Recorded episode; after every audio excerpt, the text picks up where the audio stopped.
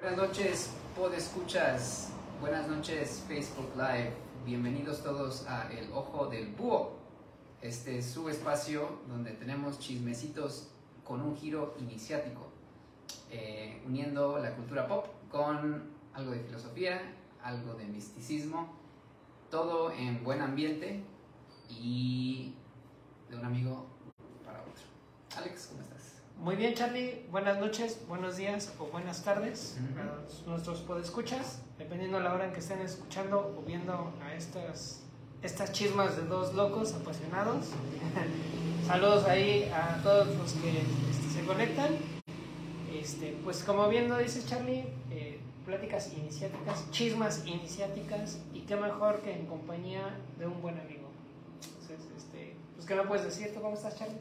Eh, pues bastante bien, algo este, ansioso, eh, en el sentido de que para aquellos que nos siguen y están mal acostumbrados a escucharnos al menos una vez por semana, sabrán que los hicimos esperar esta vez más de siete días. Es decir, estamos transmitiendo a dos semanas del último episodio. El último episodio que fue... El Spider-Verse. El Spider-Verse. Entonces, desde entonces, eh, pues sí, en este espacio, eh, ¿qué te cuento? pues no sé, Alex, he estado con algunos proyectitos, eh, obviamente en la chamba, ahí donde te, alcanzo a ver cuando este, el día me bendice y, cuando no, pues nada más por mensajito. Em, ¿Has estado, llegaste a ver algo interesante en estas últimas dos semanas? ¿Alguna película? Algún episodio de una serie? No, como tal, bueno, no, sí vi la de La chica del tatuaje o La chica del dragón. Muy buena, por cierto. Este, si quieren entender como un poco más, yo ahí como mis chaquetas eh, autísticas, este, para mí es una un personaje que sí retrata muy bien lo que es el autismo. Entonces, este, o conductas, ¿no? Que pueden explicar como el autismo. gran película, gran trama se lo recomiendo ampliamente. Este, pero bueno, eso es solo en mi opinión, es como lo, interesante que hice, aparte del trabajo. Aparte del trabajo. Yo vi The Matrix, la ah, primera. Muy buena. Sí, eh, algo de indulgencia de Keanu Reeves. Eh, bastante bien, ¿eh? ¿eh? Yo creo que una película que maduró o se añejó bien. Como el vino, ¿no? Como, el, vino, como el piano, básicamente. Eh, entonces sí, algunos elementos que no recordaba, que me hicieron bien, este, como refrescar, ¿no? Eh, como puntos menos cruciales a la trama, pero sí que le dan como un, saborcito, un saborcito extra, ¿no? Y mucho, este, fíjate que mucha nostalgia, ¿no? No, no tanto, o sea, sí por la película y los elementos, pero sino que te remontan un poco a, a, esa, a esa época, o sea, a los noventas, a los noventas concretamente, no tanto eh, la persona quien era, la edad que tenía, las cosas. O sea, sí esa parte, pero además de eso como que sabe mucho a 90, ¿no? Eh, todo lo que presentan ahí de, informática, eh, lo que se creía que era creía que era y hacía un hacker, ¿no? En ese entonces, lo que se creía y podía visualizar como un futuro. Eh, o sea, tópico, ¿no? Exactamente, hace 30 años, cómo veíamos lo que podía ser futuro. Y pues básicamente eh, ver eh, cuánto, de esa, cuánto de esa profecía se ha cumplido, ¿no? De manera como más simbólica, más metafórica, ¿no? Eh, y pues sí, una experiencia bastante interesante. Ya tendremos tiempo en, un buen podcast para hablar de, The Matrix. No es el tema de hoy, pero bueno. Pero ¿cómo no, gente? Porque ustedes lo pidieron. El maldito John Wick, episodio número 5. Eh, no, ¿ah, se crean? No. Sí. Pero tenía que hacerlo, tenía que decirlo porque, como bien saben, aquí nos ultramama John Wick. ultramama, sí.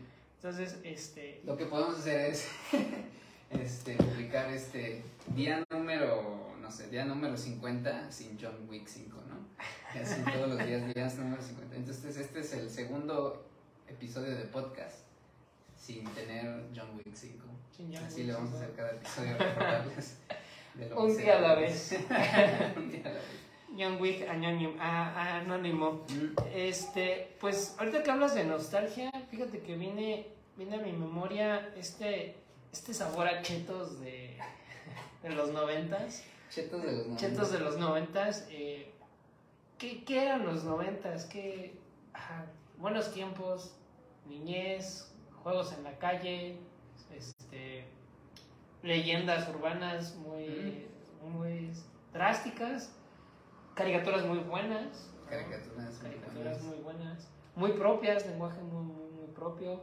Este, pero a ver, Charlie, cuéntame, ¿a ti qué te recuerda los 90 aparte de abrir una bolsa de chetos y echarles mm. Valentina? Curiosamente, o sea, los chetos no me encantan, pero, pero de vez en cuando siento como una, una urgencia así, este, que no logro controlar para chingarme unos chetos puffs específicamente. Siento que son, o sea, de la comida de más baja calidad que pueda existir, pero no sé qué es que tienen, o sea, que me da como cada, cada eh, tres hasta cuatro meses. Me, me posee como una entidad así que vive de puffs. y entonces, si me recuerda a algún tipo de chetos, es a los chetos puffs. Em, pero bueno, o sea, los chetos puffs o eh, la fritura de, de, nuestra elección, ¿no? Los totis de un peso. Ah, los totis de un peso. Oye, bueno, yo recuerdo los chetos, eh, sí con mucho cariño. Este, había unos que se llamaban chetos puca. Mm. Eh, que te ponías en las llamas de los dedos. Pero hay un sabor en específico que recuerdo con mucho cariño. Con los chetos eran las mentadas salsitas de colores. O sea, llegabas de la escuela, te comprabas tus chetos, sacabas la bolsita, chupabas la, la, bolsita, le echabas a la salsa esa Jorge y te ponían. Yo prendía la tele y veía mi serie favorita que era Batman. Entonces, este.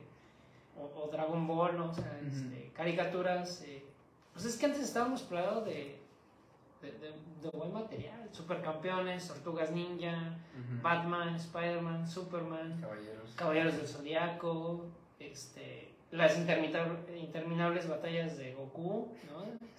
Las interminables temporadas de Los Simpsons. las interminables, ah, Los Simpsons. Eh, bueno, ya más adelante Celebrity Deathmatch, Ren Stimpy, Eddie Eddie, Darla. Este, da, Daria, ¿no? Daria. Daria, sí, es Darla, ¿no? Darla es la de la película de este. De Querida Darla. Ah, este, te odio y te aborrezco. Daria. Donde salía este. Alfalfa. Gran película también, ¿eh? Sí, cierto, ya. Ahí se me cruzaron los cables noventeros. Sí, justo. Entonces, pues bueno, con, o sea, con, con ese espíritu de, de remembrar, ¿no?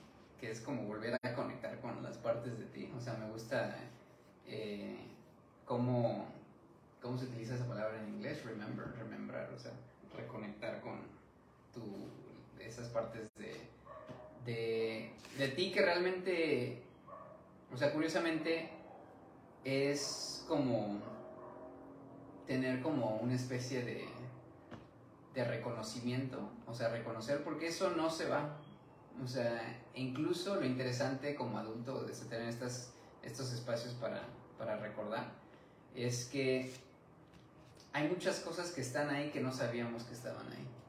Y yo creo que este episodio nos va a ayudar a, a, sacarlas a, a, la luz. Y lo digo porque ya he estado, o sea, estuve como que muy...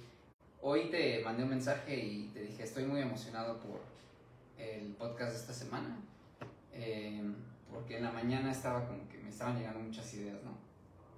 Y pues bueno, para aquellos que eh, se estén preguntando de qué chingados vamos a hablar esta noche, vamos a hablar específicamente sobre Batman, que nos encanta Batman con ese personaje. Abrimos, bueno, debutamos el podcast, ¿no? El primer episodio. Hablamos sobre The Killing Joke, hablamos un poco de la trilogía de Nolan. Eh, y el día de hoy vamos a hablar de Batman y Superman, eh, las series animadas. Y es por eso que, estábamos como tratando de reconectar con nuestro yo de hace 30 años, ¿no? El yo de los 90. Y con eso vamos a empezar. Eh, entonces, pues bueno, quiero arrancar el, o sea, ahora sí propiamente el, cuerpo de este, de este episodio, llevándonos de vuelta al, pues sí, a los noventas, eh, específicamente en 1992, que es cuando se estrena el, el primer episodio de Batman, la serie animada. Y lo que quiero hacer es poner la intro. Uy, por favor. Este, en el canal de Warner Brothers Entertainment eh, subieron la, la, intro remasterizada, ¿vale? Entonces es lo que vamos a reproducir justamente ahorita. Vamos a ver si nos sale un comercialito antes. Necesito unos chetos ya. Los patrocinadores de este episodio aparentemente son Clorox. ya se nota la edad. y, y chetos, ¿no? chetos, ¿no? Entonces, este pues no sé eh, qué estén haciendo ahorita, lavando los trastes, sacando a pasear el perro, ¿no? Este, en clase, espero que no estén. Eh, pues bueno, si quieren ver el, el, video con nosotros, eh, búsquenlo, se llama Batman The Animated Series Remastered Opening Titles. Ya les dije, está ahí en Warner Bros. Entertainment, el canal. Y le vamos a dar play en 3, 2, 1, play.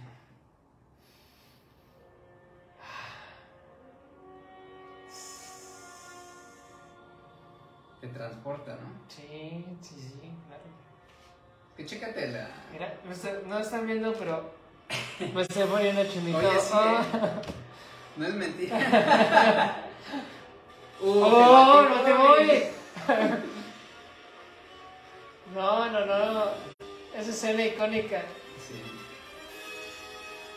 La música. La música la compuso Danny Elfman. Esa, esa parte.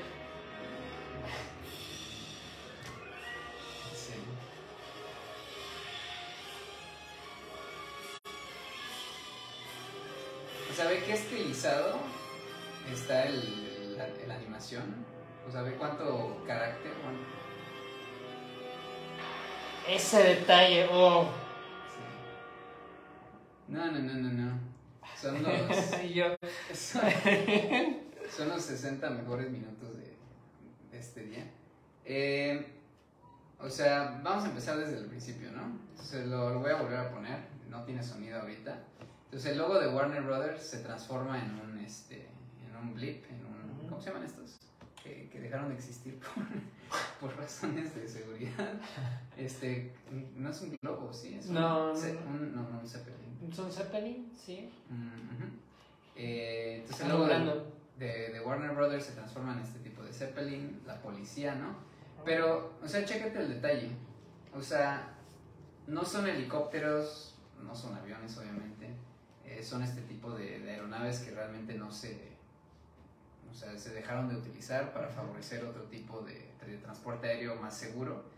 Pero en este universo, en este mundo de Batman eh, animado, existen y se utilizan de manera regular, es de la policía, ¿no? Pero... De hecho, hay una guarida de un villano, ¿no? Que usa un Zeppelin. Sí, sí, sí. No recuerdo si es el juguetero o es el espantapájaros, pero... Ya, ya, ya. No, tampoco recuerdo.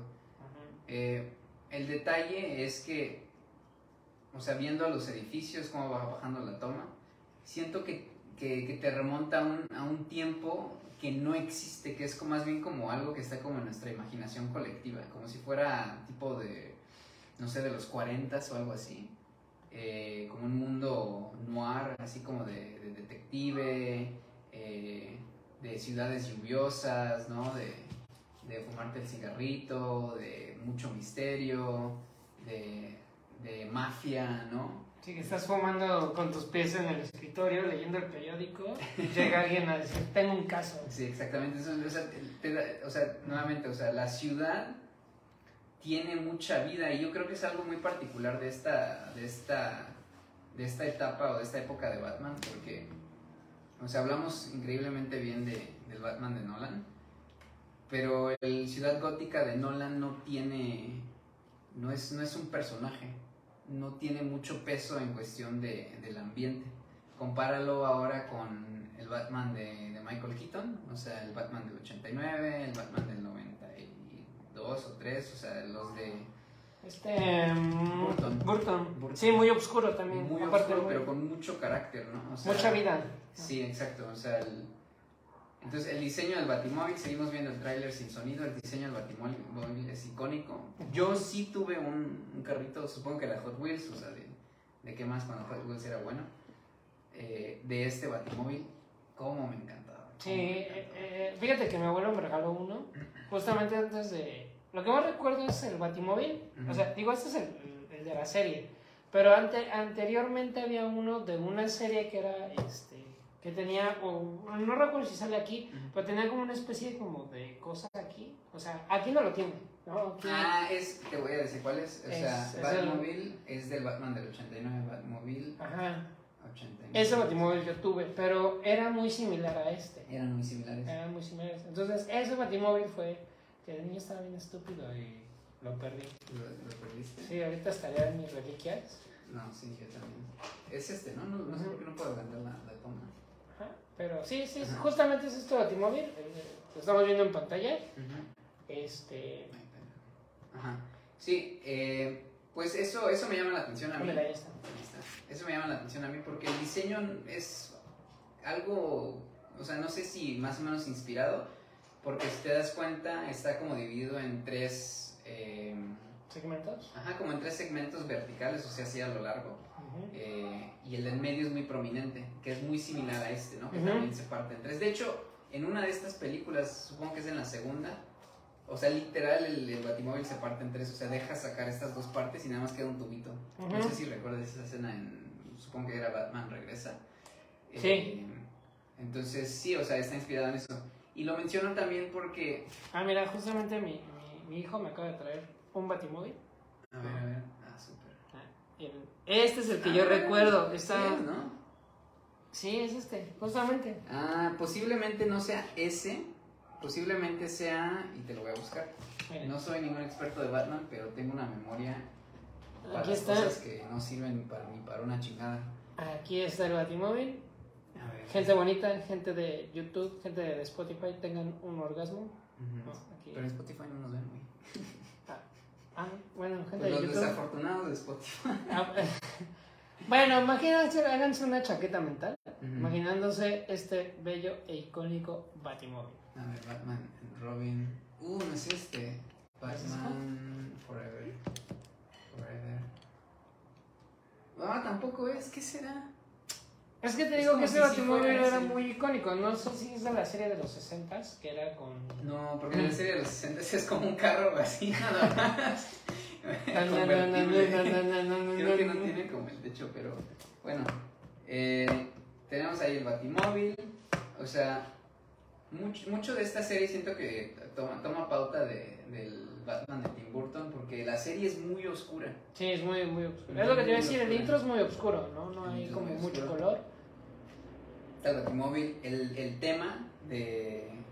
O sea, el tema musical es nota por nota el de el de Batman 89 eh, o sea es son cinco notas y voy a ver si latino pero se reproducen justo al final del, del video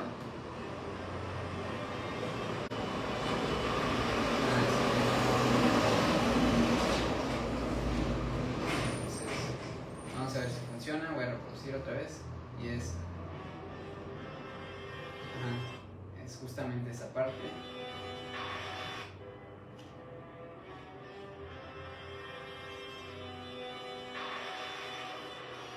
Mira qué hermoso. Música de- Dan, dan, dan, dan, dan, son seis notas, pues. Ajá. Es Y- música de cámara, ¿no? Orquesta, o orquesta. Sí, sí, sí. Y, eh, y lo compone Danny Elfman, que también com- compuso la, la música de, eh, de Batman 89. El tema de Batman 89, que es muy icónico, lo compuso Danny Elfman, eh, lo, lo retoma para la serie animada. Entonces como que es, es muy distintivo de esa época, ¿no? O sea, porque si viste la película, si viste la serie animada, o sea, lo tienes súper grabadísimo. Imagínate, o ver un episodio todos los días y que se te repita esa música y esas cinco o que también se vuelven seis notas. Entonces, o sea, es algo como que te queda muy, eh, muy marcado y obviamente cerrar con esa toma, Sí, el traje. el relámpago, el traje, o sea, este, este relámpago, eh, o sea, según mi, mi entendimiento, entendimiento del folclore de, de, Batman, de, de cómics, es algo que también se ve en eh, la novela gráfica de Batman, Batman, Batman, Batman, Batman, Batman, Batman, Batman, ah, ¿cómo se llama? Eh, Sin querer o sea, la música de Batman es, es muy buena, Sí. e incluso la mala es muy buena. ¿Es mala de lo buena que es? ¿O- Es, es buena, Buena de lo mala que es. Perdón, es, ahí tuve una pequeña... Aquí está, es esta, ve. O sea, esta novela gráfica de, de Batman, eh, que es el del Caballero Oscuro de Dark Knight, eh, y la portada, ahí está. Esta de Frank Miller, que es Mm. el Batman, o sea, medio vuelo, ¿no? Así con una pose bastante icónica. Ujú. Este, Ajá. la, del- la del Cuau, ¿no? Sí. A, a la inversa. a la inversa, ah, porque es chida esta y la otra no. Eh, con el relámpago de fondo, eh, yo creo que ahí toman un poco de inspiración, ¿no? Pero aquí, o sea, la luz del relámpago te da, o sea, te da como, te permite ver uno, o sea, o sea, si no es el traje más icónico, uno de los trajes más icónicos de Batman, que es el, que es el traje gris, ¿no? ¿Con negro? Ajá, con negro, pero la luz reflejado así en lo negro lo vuelve azul, ¿no? Entonces, Ah, que de hecho hubo muchas figuras con esa con ese set, que era el Batman azul, ¿no? Porque, ah, eh, fíjate qué chistoso, porque muchos recuerdan a Batman ajá. como con un traje azul, Sí, ¿no? sí, sí. sí. gris con gris, pero yo según, y, y, y el, el escudo amarillo, ¿no? Muy amarillo, azul, como los contrastes, entonces, este, eh, creo yo que, que esto fue como, justamente por lo que dices, porque no hay una serie donde sea azul, siempre ha sido negro. Mm, bueno, los cómics muy, muy viejitos, o sea, los que Los yo primeros. no, no me interesé, o sea, yo no- los que no leí no me interesé mucho en, en leer, eh, el traje es, es gris, el traje es gris. Pero no es azul la capucha. La negra. capucha es azul. Es negra. Es buen punto, es buen punto. No sé en qué, no sé si el de la serie animada es el que trae el azul por primera vez. Porque el traje de Batman, de hecho, originalmente, o sea, no sé, no estoy hablando del primero, pero, o sea, en sus inicios era gris. Y no es hasta que llega Burton que lo vuelve completamente negro. Ok, gente bonita, esta es una prueba de, de qué color es el traje original de Batman de la serie y películas. ¿no? ¿De qué color vieron el traje de Batman? La capucha de Batman en específico. La capucha de capa. Batman. Sí, porque eso es, o sea, eso es lo que se, lo que se vuelve azul, ¿no? En la serie, ¿no? O sea, lo que, que tiene- Pero te digo que hay juguetes donde el Batman, o sea, es gris con Ujú. amarillo y azul. Con Pero en amarillo, la sí. serie de los noventas es negra. Con Es negra. negra, gris y, y O sea, así están estos elementos. Y ya más adelante es completamente negro. El cinturón, oye. Cinturón. Siempre quise un morro. O sea, siempre quise ese. Sí, es que no manches. ¿Cómo no? Ah, mira, ahí está la figura. Es, una figura. Ajá. Es azul ¿no? Y, el- y es negro. O sea, esta parte del escudo es negro. En otros sale esto negro. O sea, el- no es cierto. El escudo es amarillo con. Ajá, amarillo, gris y azul. ¿No? La, la máscara azul Sí, y como la muy capa. similar a este. Ah, muy similar a ese, exactamente, pero este, en, en el azul. Ah, ve, aquí me está diciendo, este es el traje de los 60, 70 de Ujú. la edad de, de, de plata. Eh, entonces sí, es, es bastante interesante. Am, Mm. Aquí tengo una imagen también de el Batman de Ben Affleck que va a salir en la película de The Flash, que se estrena mañana. Eh, y ahí hicieron un homenaje, ¿no? Porque es gris, y se ve aquí eh, tantito azul. Ya ves que en, en- en Ujú. Batman de Affleck, inspirado en, Y en la estética de, de Jack, Zack Snyder, Ujú. es súper oscuro, entonces no se alcanza a ver tanto el azul, pero sí, o sea, siento que es un buen homenaje y el, y el, el bati cinturón, así, o sea, chido, o sea, cargado, no nada más así como pinche, o sea, que se vea que ahí cargas tus... O sea, que vean que trae con queso las quesadillas en Batman, ¿no? O sea, se ve ahí el, el pequeño detalle. Ajá, entonces, Pero fíjate, aquí hay algo eh, interesante que, que no había visto porque cuando estás morro estás meco, ¿no? Entonces no ves. Pero fíjate, así esto simula una luna. Si te das cuenta, o sea, es, o sea pareciera que es como una especie de polvo o, campo electromagnético, pero figura la, la, es, es, como la luna, o sea, ve, y, y, el... O sea, ahí ahorita que lo, que lo pausaste, sí hay una forma, mira, ¿no? A, simulando como un campo electromagnético propiamente del rayo, pero parecía que es la luna, eh, como esta especie de lobo guiando, ¿no? Ante la luna, pero aquí nos presenta al Batman. Yo soy la... Ah, es, la es la noche, Batman, es la noche. Sí, sí, sí. Entonces, eh, pues bueno, eso es nada más, es la, la intro, güey, la intro. Eh, el Batman de la serie animada es el primer Batman que tú recuerdas, o al menos que recuerdas haber conectado con, con ese. Mm, no, tengo vagos recuerdos. Es que fíjate, es curioso porque tengo vagos recuerdos de juguetes de, de Batman. ¿no? O sea, te digo, mi abuelo me entregó el, el, el Batimóvil antes de enseñarme a jugar dominó. Bien, bien por esa vuelta donde quiera que estés. Y ya está acá en este plano terrenal.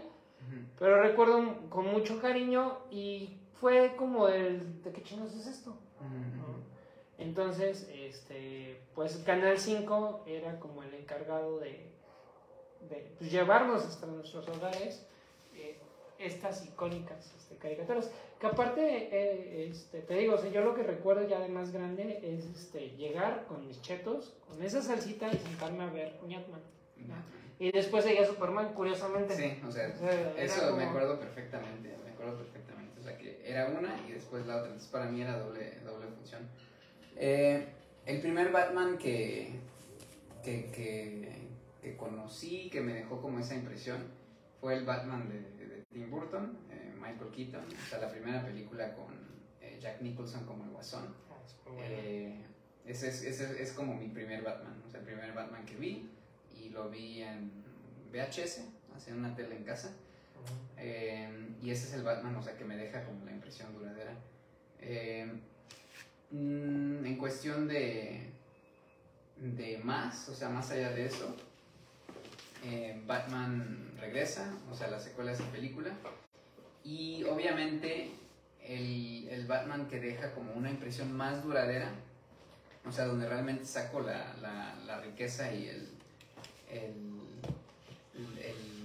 como la atracción, o sea, ese campo gravitacional que te impide no, no amar a Batman, es de la serie animada. Porque fíjate que, y de esto estaremos hablando, el, universo de Batman es muy rico y algo que no le, por más, más esfuerzo que se haga, algo que no le hace justicia a ese folclore, al personaje, al folclore, eh, a la a este a este círculo de Batman que es como su, su galería de enemigos. Eh, las películas, ninguna película le, realmente le puede hacer justicia por eh, la limitante que hay en cuestión de, de, una historia que se quiere contar, cierto desarrollo que se le quiere dar al personaje de Batman.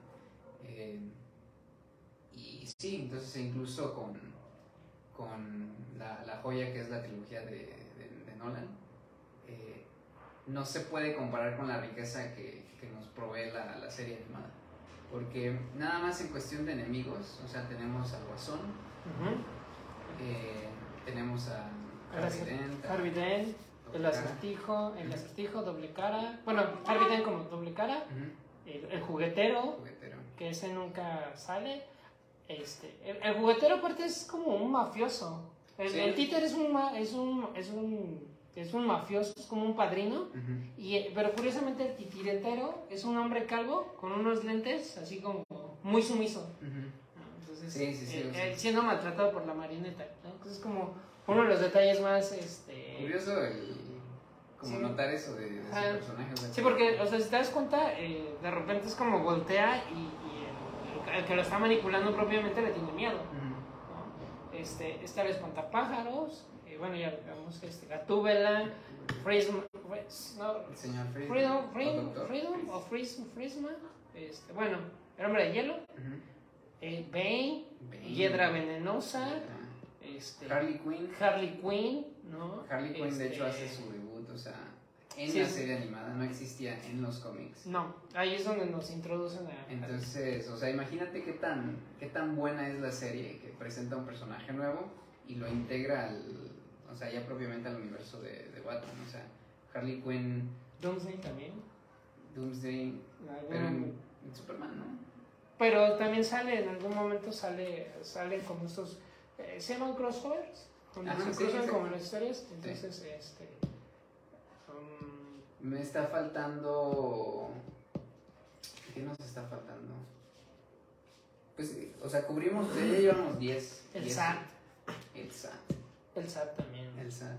Pero el SAT es enemigo de, de todo de. Bruce Wayne, ¿no? Sí, entonces, exacto. No tiene que ver con Batman, pero... Ah, 10 cosas que nos enseñó Batman y no valoramos, porque sí toca Hacienda. De hecho, hay un, hay un meme de- del Joker que dice, yo no quiero deberle al fisco. ¿Sabes qué? No es mamada, pero hay un episodio Sí, por eso te de, digo. de Joker donde recibe una herencia, ¿no? Se vuelve rico, o sea, o sea, le- o sea, estos son capítulos de 20 minutos, ¿no? O sea, 20 minutos, 10 minutos de comerciales, 10 minutos de Terrenator, eh, 10 minutos de comerciales. Entonces, todos. entonces, o sea, esos 20 minutos, pero mira qué eficientes son, ¿eh? Porque te cuentan historias, o sea, o, o sea, un, un episodio fue ese, el de Joker que se vuelve rico, eh, que lo engañan al final, ¿no? Que el Sí. niño es falso, Sí, mira, es falso. eh, este. pero... Y sí hace mención directamente de eso, o sea, que a lo Que más le miedo es el- Sí, ni el, ni el propio Batman. ¿Y, ¿Y cómo no? Sea, después de, de estas cápsulas comerciales, ¿tú, recuerdas el solicita su colaboración para encontrar Sí. a Me daba miedo el Joker? Eh, Yo siempre, güey, yo siempre dije, ¿cuáles son los teléfonos de Canal 5? Entonces, por favor de comunicarse. ¿No te lo juro que, o sea, decían, si tienes algún, si tienen alguna seña Ujú. este, de su paradero, favor de comunicarse a los números de Canal 5. Ujú. Por su atención, gracias. Aparte era muy propio el lenguaje. En la serie Superman y Batman, algo igual mucho es el lenguaje, muy propios. O sea, no es como, pues como ahora, ¿no? Como el, esta caricatura, perdónenme, este, no sé, generación Z, ¿no? es como Sentinelian. Eh, ajá, sí. creo que ¿Generación sí. Z? Pues es que no sé, ¿quién, quién nos está viendo, güey? Bueno, pues no me importa, pero bueno, No, generación no, que no. no es, ¿verdad? Este, por lo que voy a decir, pero por decir, esta de Hora de Aventura, que es como de las más icónicas actualmente, creo que el lenguaje es más soez. Es, Sí. es- sí, ahí era como muy propio, ¿no? Señor Wayne, este, Mr. Guasón, ¿no? Entonces, sí había como un cuidado, no, no era así como tan, pues como doble sentido, o sea, se cuidaba mucho. E- Eso yo creo que se cuidó mucho ya hasta caricaturas posteriores que ya se empieza a hacer como un poquito más, pues no descuidado, sino ya no se tiene tanto cuidado en el lenguaje, eh, por decir, en caricaturas como Ed, Eddie Eddie, Ren y Stimpy, ¿no? Ah, que ya, nos muestran ya un lenguaje, cabezas, este, Sí, pero ese ya es como otro. ajá, ya es un MTV, eh, Exactamente. o sea, pegándole ya a los 2000, ¿no? Sí. Pero anteriormente hasta las películas de... No, sí, o sea, que, que también es que es, es más bien como. Siento que tiene que ver con el público al que iba dirigido. Pingüino. ¡Pingüino! ¿Cómo Sí, no? No sí, pingüino. con su sombrilla. Ah, eso me encantaba. ¿eh? Yo quería tener una sombrilla. Sí, me acuerdo, me, acuer- me acuerdo que sí jugaba. O sea, agarraba una pinche sombrilla así. Eh, buenísimo, buenísimo. Eh, ah, ¿cómo se llama el Clayface? El, el que es lodo, güey. Ah, ese no era de Superman. No, es de Batman. ¿De ese Batman? Sí. Ese no, no, no me acuerdo. Sí, que era con una madre así de lodo. Ajá, sí, sí, sí, o sea, sí recuerdo El personaje. diseño es muy bueno, me acuerdo que me daba miedo. Eh, ¿Hay un reptil también? ¿O ese lo estoy Eh, confundiendo con Sí, Spider-Man? No, sí hay un reptil, se llama. ¿Crow? No. Ajá, se llama Croc, o sea, algo Croc. Oh, ¿cómo se me va a olvidar el nombre de.? De hecho, también creo que es de Batman. Killer Croc, se llama Killer Killer, Croc. Croc. Ajá, y es, y es propiamente de Batman, es villano de, de Batman, Killer Croc. sale Killer Croc, ya vemos como 12 villanos. Entonces, o sea, fíjate, o sea, fíjate qué tan, qué tan diverso es este mundo de, de, Batman, en Batman la serie animada. Y es como, es como la base que tenemos de, de Batman, o sea, donde si Nolan presenta al, el espantapájaros y presenta Joker, bueno, Joker que es, o sea, es, trasciende eh, géneros, trasciende ah, gustos. También los mafiosos estos, eh, la 2. Ah, los es este, Falcone, ajá. Sí, sí, sí. O sea, sí, o sea, o sea te digo, el, el, mundo está completamente establecido. Y mira, fíjate que eso es algo que, o sea, tratando de, de reconectar con lo que dijiste del lenguaje, yo lo veo no tanto porque sea como lenguaje propio, o sea, que estén cuidando como a la niñez y madres así, sino que más bien lo veo por el lado de decir, te están tratando como un ser inteligente, eh, un ser capaz de entender eh, sutilezas, porque, o sea, de que hay humor hay humor, ¿no? Sí. De que hay algo de juego con el lenguaje sin que se vuelva soez, lo hay, o sea, el personaje de Alfred es un personaje bastante eh, irónico, bastante como, o sea, sarcástico, o sea, el, o sea Alfred con, con Bruce Wayne eh, no es como, o sea, el, tío, este, o como un cuidador tal cual, o sea, mientras que sí tiene ese rol, pero es, este, bastante, o sea, como, o sea, yo recuerdo que tiene como cierto humor, ¿no? Eh, entonces, eh, regresando a mi punto, o sea, la serie te trata como como alguien inteligente que es capaz de, de entender lenguaje como de adultos, ¿no? Eh, ahí el lenguaje propio. Pero también como muchos aspectos de, de, de, vida de adulto. O sea, el, Batman que nos presentan aquí me, me, gusta mucho porque es como un Batman muy en medio, ¿no? No es el Batman de, de Pattinson, que es un Batman año 1, año 2, o sea que es muy, muy nuevo. ¿Podríamos situarlo sea, en unos 35, 40 años, tal vez? Pues sí, y no tanto la edad de, de Bruce Wayne, sino como la edad de Batman, tal cual, ¿no? Porque, o sea, Pattinson es, o sea, como decía, es un Batman muy joven, eh, o sea, independientemente de la edad de, de, Bruce Wayne, ¿no? Es un Batman nuevo que apenas está ingresando a, a Ciudad Gótica. A Ciudad Gótica, ¿no? tampoco es un Batman muy viejo como el Batman de Ben Affleck, ¿no? Que ya está viejo, que ya está hasta su pinche madre de todo, güey. Eh, que es un Batman así como que muy, uh, ¿cómo se dice? Pero como muy amar amargado, muy amargado. Un Batman que ya perdió a Robin, ¿no? Es el Batman de, de Ben Affleck. Y pues este, este Nolan pues nos muestra como, o sea, tres etapas de, de Batman. Un Batman nuevo, eh, un Batman medio ¿no? Que es el como del Joker más o menos. Y un Batman también como en, Madurón. la de... Ajá, Madurón, no en decadencia, pero o sea, ya al final de su vida de Batman. Y este está justo, justo en medio, ¿no? No es nuevo, ni tampoco está completamente acabado por eh, el alcohol, como hundido en trauma. Eh, este Batman llega a tener un Robin, ¿no? Sí, el Chico Maravilla. este, él sí es chavito. Él sí es chavito, entonces. este, Batman con Robin. Y, tiene ciertos aspectos de humor él, ¿no? Porque cuando lo, o sea, sí lo ves como que va a convenciones, como que está tomando su. Creo que es un martini, si no mal recuerdo. Ajá.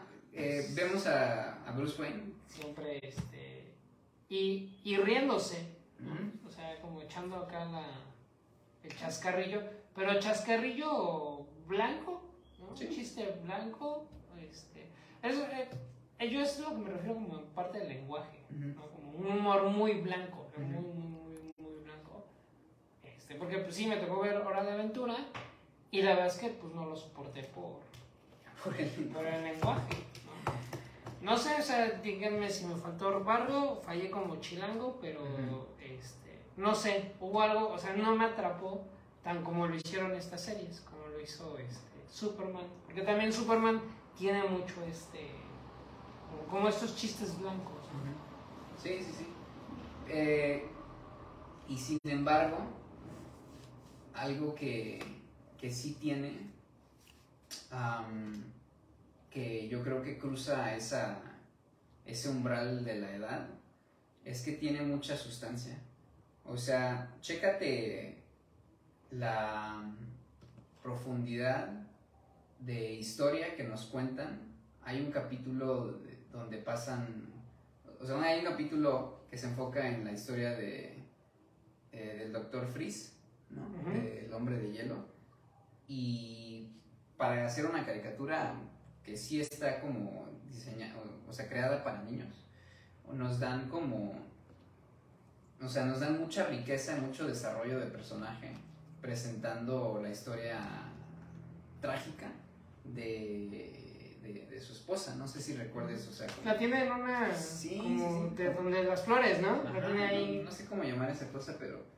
Ese eh, coso. Donde cae la nieve. Doctor Freeze, Batman.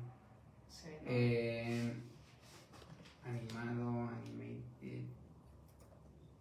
O sea, recuerdo, o sea, recuerdo eso mucho y recuerdo que, o sea, de ahí, obviamente llegué a ver esta película. Mira, aquí está. La de Chorchi la de Schwarchi, ¿no? Entonces repiten este, la, historia, Ahí, pero o sea, yo ya me la sabía. Y es una historia trágica y es una historia que, que, le da mucho, mucho peso al personaje. No es nada más así de, jajaja, o sea, voy a conquistar el mundo, ¿no? Eh, y algo que hemos comentado antes es que realmente lo que le da, eh, lo que le da mucha o sea, el gran atractivo de Batman, siento yo, son los, son los villanos. Sí. Yo siento definitivamente sí. Eh, o sea, Batman es, es como, como superhéroe tan popular, tan reconocido, tan icónico por los villanos, ¿no? Eh, por sus traumas. Por sus traumas, exactamente. Entonces ahí tenemos así una imagen muy grande del Doctor Freeze. Eh, es que, bueno, si no mal recuerdo, yo te decía que Batman para mí representa como... O sea, en, en, esto de, de ese chiste, decir, es que pelea con sus traumas, ¿no? Este, de cierta forma son proyecciones que tiene Batman, ¿no? O sea, Joker representa este, e, esta caída a la locura, eh, el, el, acertijo, ¿no? Que es, enigma, ¿no? Como este súper... La, inteligencia. Sí, la inteligencia de Batman. Eh, pero aparte como muy cuidadosos, porque por decir, no sé si recuerdas que, hay, que en capítulos donde sale Hiedra Venenosa se enoja porque Batman destruye las plantas o llega como a maltratar una de sus plantas, ¿no?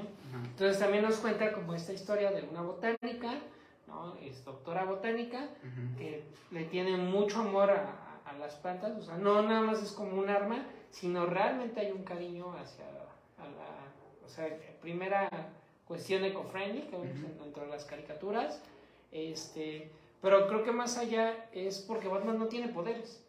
Sí. O sea, no es, no, o sea, es un hombre normal. Bueno, sí, en algún momento, este, saludos Rafa, saludos a, mi amigo Rafa, si estás viendo esto. Eh, porque en algún momento, en alguna peda, decían que sí tenía el poder del supervaro.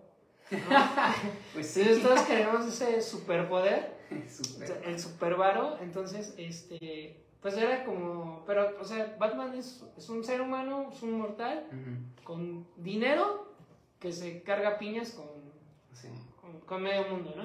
Pero sus personajes también son como muy humanos, ¿no? O sea, no son como tú dices, como este actor, como de, voy a conquistar al mundo porque se me hinchó, o porque hoy me levanté y quise ser, O sea, tienen un lado muy humano. La violencia, la violencia. Entonces, este, Harvey Dent, ¿no? O sea, toda esta este, eh, historia que, que, envuelve al personaje, em, ¿quién más? Que inclusive, por decir, el enigma de Jim Carrey creo que también fue bueno, ¿no? Y, y ahí incursionan ambos, ¿no? El doble cara y este, Jim Carrey. Algo que, que, pues, o sea, honestamente Jim Carrey como como en este sentido de ser como el idiota, ¿no? No es, siento que no es un buen personaje, es como el, chistoso, porque yo de Ace Ventura, ¿no? Eh, odié a Jim Carrey por, por el exceso de comedia, porque era una comedia muy, no sé cosa, qué calificativo usar, sino como muy basura. Muy... Pues yo creo que, como lo dijiste, o sea, como muy tonto. Muy tonto, ajá. Eh, ¿Cómo se llama el, toma un personaje en esta película de. Eh, que eran como dos idiotas, Ah, una pareja de idiotas. Una pareja de idiotas. Ajá, entonces, pero por decir, donde yo puedo reconocer la gran actuación, el gran trabajo de Jim Carrey es en este Eterno Resplandor. Sí, sí, claro. Hay, una, hay una película de un documental también que hace Jim Carrey y este también, o sea... Ah, sí, ese O sea, pero a lo que voy es, el personaje de Enigma que, que él representa eh, en las películas de Tim Burton sí se me hace como... O sea, pudo haber sacado más que como personaje. Porque en la caricatura no era alguien que fuera así tan... quisiera comedia. O sea, si tú lo recuerdas, tenía un porte o sea, siempre eran como los acertijos, ¿no? Inclusive creo que nunca pelea como tal a puño con, con Batman. O sea, siempre era como la, la, pelea intelectualmente. Exacto, sí. O sea, esa es como la parte de, de Enigma, de el acertijo. Eh, justamente eso, ¿no? en la serie no es un, este, no es un no diseña juegos. No, espera, videojuegos. En la serie animada. O sea, el acertijo crea como videojuegos, o sea, videojuegos, o, sea, de los noventas, o sea, de, así de, de, bolitas y... Que te ponen a pensar, ¿no? no de apretar el botón y salvaste al mundo. Ajá, entonces, o sea, sí me gusta como ese, ese trasfondo que le dan. O sea, o sea, muy resumidas cuentas, hay mucho cuidado que le dan a la serie y yo creo que es por eso que, eh, que ha, trascendido, o sea, por eso es que podemos hablar de ello. Y no es tanto como nuestro, o sea, sí, sí, sí es nuestro apego como emocional, pero, o sea, retomando una plática así como adultos, eh, hay mucho que se le puede que se le puede sacar y yo creo que se puede es algo que se puede disfrutar entre o sea fans de Batman no fans de superhéroes de, de cómics eh, adultos o niños, adultos y niños. yo creo que esta es una, una de esas pocas eh, caricaturas o contenido justamente para niños que se pueden apreciar por, o sea, por generaciones como muy, muy distintas, ¿no? Eh, hay, bueno, había una página, no recuerdo, personas, gente bonita de YouTube o gente bonita de Spotify que nos sintonizan, escuchan estas, estas chismas iniciáticas. Hay una página eh, que me recomendó la ex, la ex esposa de uno de mis mejores amigos. Este, no recuerdo se llama Soy Detective. No recuerdo, este, pero está toda la serie de los noventas de Batman. O sea, es un, un blogspot, bueno, un blog, blogspot, perdón, un blog dedicado eh, exclusivamente a Batman. Soy detective o detectives, no recuerdo el nombre de esta página. Si alguien tiene el dato, por favor pásenlo, porque honestamente lo necesito. Es para una tarea. Es para una tarea. Es para una tarea. Pues, o sea, ahora que mencionas lo de detective, eh, creo que la serie es, o sea, de los pocos medios donde sí le hacen justicia a Batman siendo detective, ¿no? Porque sigue los, los modos, ¿no? Operandi de, de los villanos. Entonces, eso es algo que no se ve en todos los Batmans que existen, ¿no? Eh, porque, o sea, desde... O sea, Batman se le considera muchas cosas y entre ellas el mejor detective del mundo. Entonces, un Batman que no es un buen detective eh, es un Batman incompleto, ¿no? Entonces me gusta mucho que, que nos permiten ver eh, el, el, razonamiento, eh, como la agudeza mental, ¿no? El, el, no, el no, o sea, sí Batman recurre a los chingadazos, ¿no? Sí. Pero mucho del trabajo de Batman es, se puede hacer sin el traje, ¿no? Sí. O sea, en la baticueva, eh, con, con la planeación, ¿no? Exactamente. Y, que aparte también nos introduce el método científico. Curiosamente, porque sí, o sea. sí, fuera de mamada, sí, está ahí como. Voy a buscar método científico. Método científico en Batman. Para quien no me crea. O sea, pero. Ya cállate Alejandro, deja de estarte haciendo chaquetas 90. Pero lo, lo, que, o sea, lo, lo, estoy buscando porque te puedo apostar que, o sea, esa idea es algo que alguien ya tuvo. Y y estoy seguro que está como que bastante bien documentada. O sea, lo que Charlie quiso decir es, no, no nada más dijo una mamada por decirle a mi amigo Alex. Vamos a, a ver quién este, sí generalmente se tomó el tiempo para poder este, encontrarlo. Porque, o sea, ve, este, ¿qué es lo que hace? Observa el... hay una, este, este, ¿cómo te diré?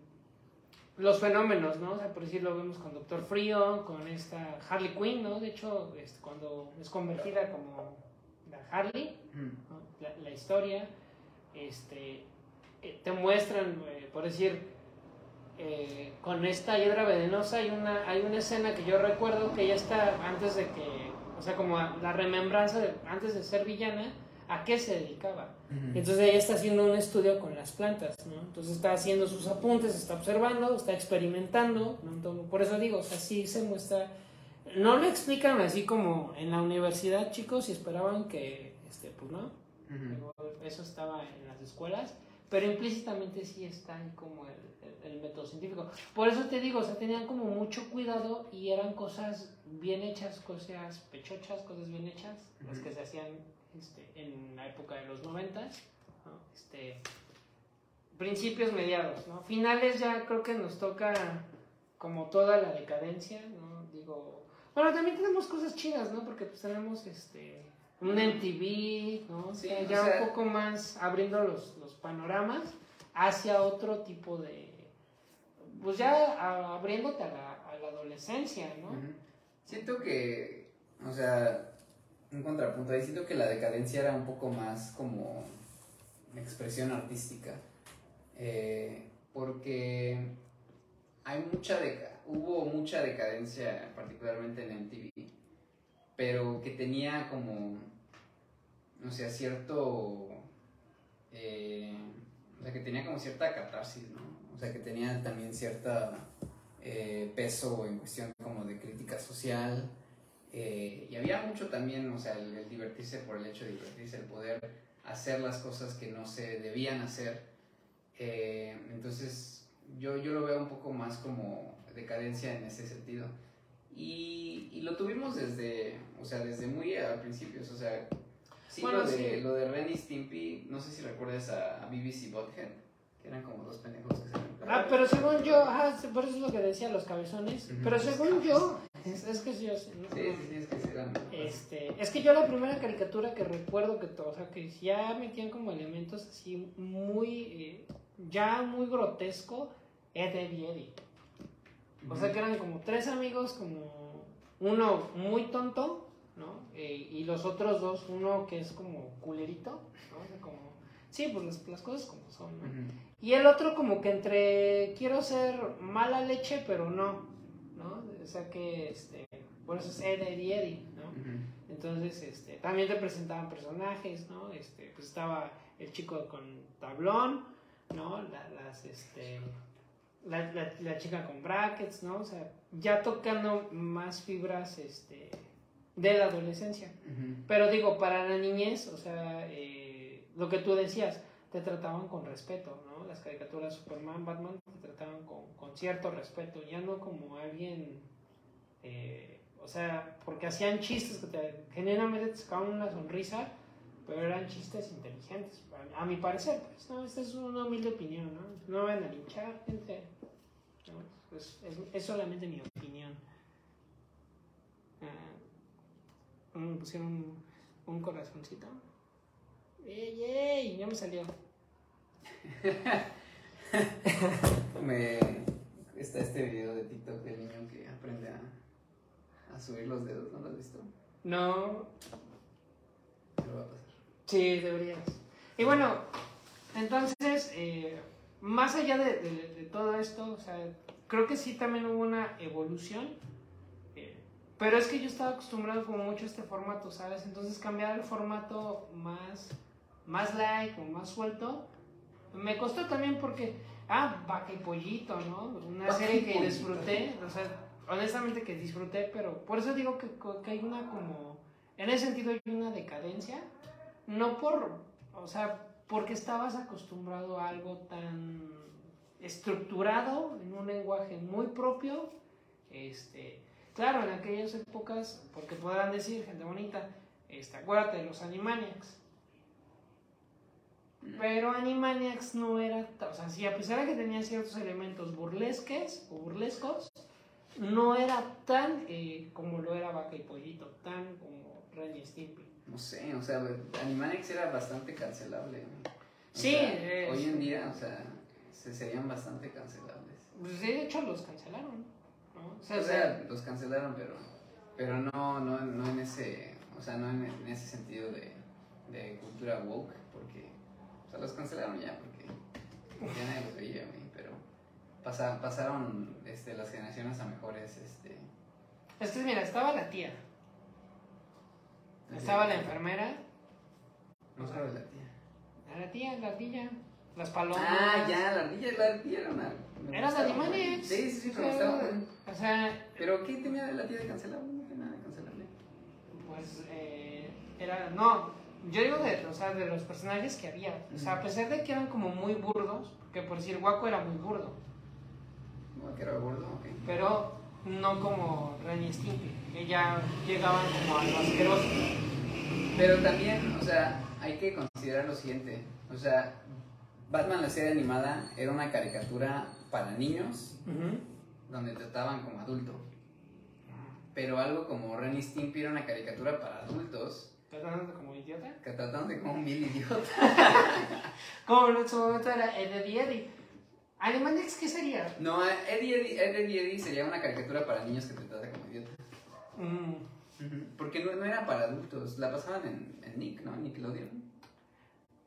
sí, igual que. Vaca y Pollito. Pero Vaca y Pollito, según yo, era para adultos.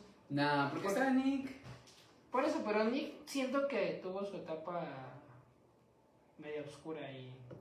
Mm, Pues, o sea, sí, o sea, sí, pero no, o sea, yo insisto que, por ejemplo, algo como Ren y Stimpy, Ren y Stimpy no era, Ren y Stimpy era de MTV, ¿no? Y Stimpy era de MTV. Eso sí es para adultos. Celebrity Deathmatch era para adultos. Ajá, o sea, todo eso era para adultos, pero lo, lo, aquí lo, lo curioso, o sea, lo- o sea, donde to- se tocan estas, Daria también era para adultos. Dar- Dar- te iba a corregir, Darla, No, Daria. Daria era para adultos. Ajá. Pero lo, lo- a mí lo que me parece más fascinante es, es esta parte donde, como niño, no había como ese tipo de distinción, ¿no? O sea, como estaba como una, en una curva, entonces pasabas de, o sea, a lo mejor pasabas de Animaniacs a Eddie Eddie Eddie, Vaca y Pollito, eh, a lo mejor terminabas viendo Ren Stimpy, entonces había un espectro que nosotros llegábamos a cruzar. Porque sin supervisión de un adulto, pues No. nada más le cambiabas y. y Pero, ver pero es que sí querías. había horarios familiares. O sea, por decir, era, eh, o sea, así, lo que yo recuerdo era Supercampeones en el 7, Supercampeones, Caballeros del Zodiaco, el juego de la Oca. No. Bueno, el juego de la Oca era como... Yo le cambié. Ajá, Bueno, Canal 5, ¿qué nos ofrecían? Batman, Superman, este, después vino Pokémon, Pokémon. Ya más a finales de los este, eh, 90s. Pero eran estas caricaturas, era Sandy Bell, ¿no? Este, donde salía Clarita, ¿no? Este, lo de Heidi, Mm. ¿no? O sea, historias Remy, ¿no? Pensé ya era de otra época eso. Por eso, o sea, esta es como de la etapa que te digo, que yo estuve como acostumbrado a ver este tipo de caricaturas con lenguajes propios. Más adelante, o sea, ya aparece, ya para finales de, de los 90, principios 2000, ya, si tú tenías televisión de paga, ya accedías a otro tipo de programación, que era Celebrity Deathmatch, Ren Stimpy, ahora si te vas a Nickelodeon, pues estaba Vaca y Pollito, este... Si te ibas Vaca y Pollito, y no, no recuerdo qué otra. Si te regresabas a Cartoon Network, era que este, Ed, Eddie Eddie, este, Dexter, Laboratorio de Dexter, Las Chicas Superpoderosas, ¿no? Que, o sea, hay elementos muy soez en, en todas estas caricaturas. Pero eso estoy hablando por decir, eh, en- en- a principios de los noventas, eh, que, que teníamos Canal 5, que teníamos, porque te- todavía tenemos Power Rangers con Rita. ¿no? Sí. Si te- o sea, si recuerdas que eran la- la- las primeras. En las mañanas creo que era de infomerciales, ¿no? Porque se supone que los niños estábamos en la primaria. Estaba en la escuela yo. Ajá. Por eso te digo, o sea, las veces que yo me llegué a quedar a ver la tele, este, pues lo único que había era noticias, eh, programas como de chisma. Sí, sí, o sea, estos programas Este, matutinos de... Ajá. Pero en Canal 5 había infomerciales. Entonces ya la programación de niños que supone que tú regresas de la escuela eran los Power Rangers, era Batman, era Superman y este no recuerdo qué otra. Ya más noche ya había programas como pues 11 de la noche Insomnia, este ya para adultos, ¿no? O sea, propiamente ya como programación para adultos. Que en esas épocas si tenías cable y, tu- y los papás digo, no los no los este pues no no los quiero criticar, pero si no tenían el cuidado podías terminar en series como Ah, Los Simpson por decir, mucho tiempo estuvieron en Canal 7, pero eran un horario ya de noche. en la noche, sí. Ajá. Propiamente caricaturas para adultos. Si nos vamos a Canal 11, ¿qué teníamos? Teníamos este, Cuentos de la calle Broca, teníamos Pingu, este, Los hipopótamos, este, El diván de Valentina, este, ay, esta super serie que el que yo aprendí muchas cosas de física, Big Man. Ah, el mundo de Big El Man. mundo de ah, el mundo de Big Man. O sea, sí había como, o sea, por eso te digo, te estabas acostumbrado a una programación muy propia, que como tú lo dices, te trataban, o sea, como niño, pero como un niño, eh, como un ente racional, ¿no? Como un, como un posible, o sea, como un adulto, como un adulto potencial te trataban. Sí, como un adulto en, en desarrollo. Pues eso es algo bastante interesante. O sea, realmente nunca me, me había pu- puesto a pensar en eso. Porque siento que sí, o sea, ajá, porque íbamos avanzando, pero iban llegando también generaciones nuevas, entonces se perdieron de, de muchas cosas chidas. Fíjate, tenemos un comentario y dice, Víctor y Hugo, ¿la vieron? Estaba en Nickelodeon. Del canal 11 me gustaba mucho. Víctor y Hugo. Víctor y Hugo, no recuerdo. A ver, búscalo. Igual, este, por el nombre no. Este, saludos Diana, gracias por los comentarios. Víctor y Hugo. Víctor y Hugo, a ver, No recuerdo. no recuerdo. Parecen ser. Ay, la Pantera Rosa, ahorita que vi ese, la Pantera Rosa. Ah, pero eso es muy viejo, ¿no? No, pero estaba dentro de la programación de Canal 5. Pero era como ya rep- repetición. Sí, o sea, ya era... Canal 5 es algo, o sea, si algo de Canal 5, Goku ya era más por la tarde, sí, pero- noche. Como aquí a la- las 5 o algo así. No. Goku era como las 7. Tan tarde. Sí, ya después era más tempranero, porque vino Pokémon. En horario de verano, yo creo, porque yo la veía y todavía había luz. Todavía puede salir a jugar después de ver Dragon Ball. Poquito, pero. no. Pero sí, o sea, está está súper curioso porque. Y no sé, y no sé si. Además de. De. Es que no sé, es que son. Fíjate, o sea, muchas de las cosas.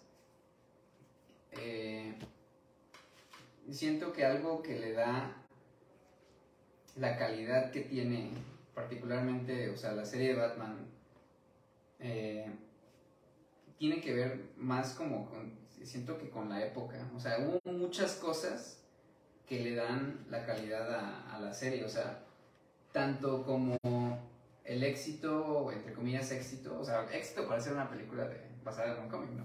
el éxito que tuvo el Batman de, de Burton, el éxito de Burton en esa época también, o sea, que hizo como, el- o sea, en cuestión del contenido más icónico de, de Burton mismo.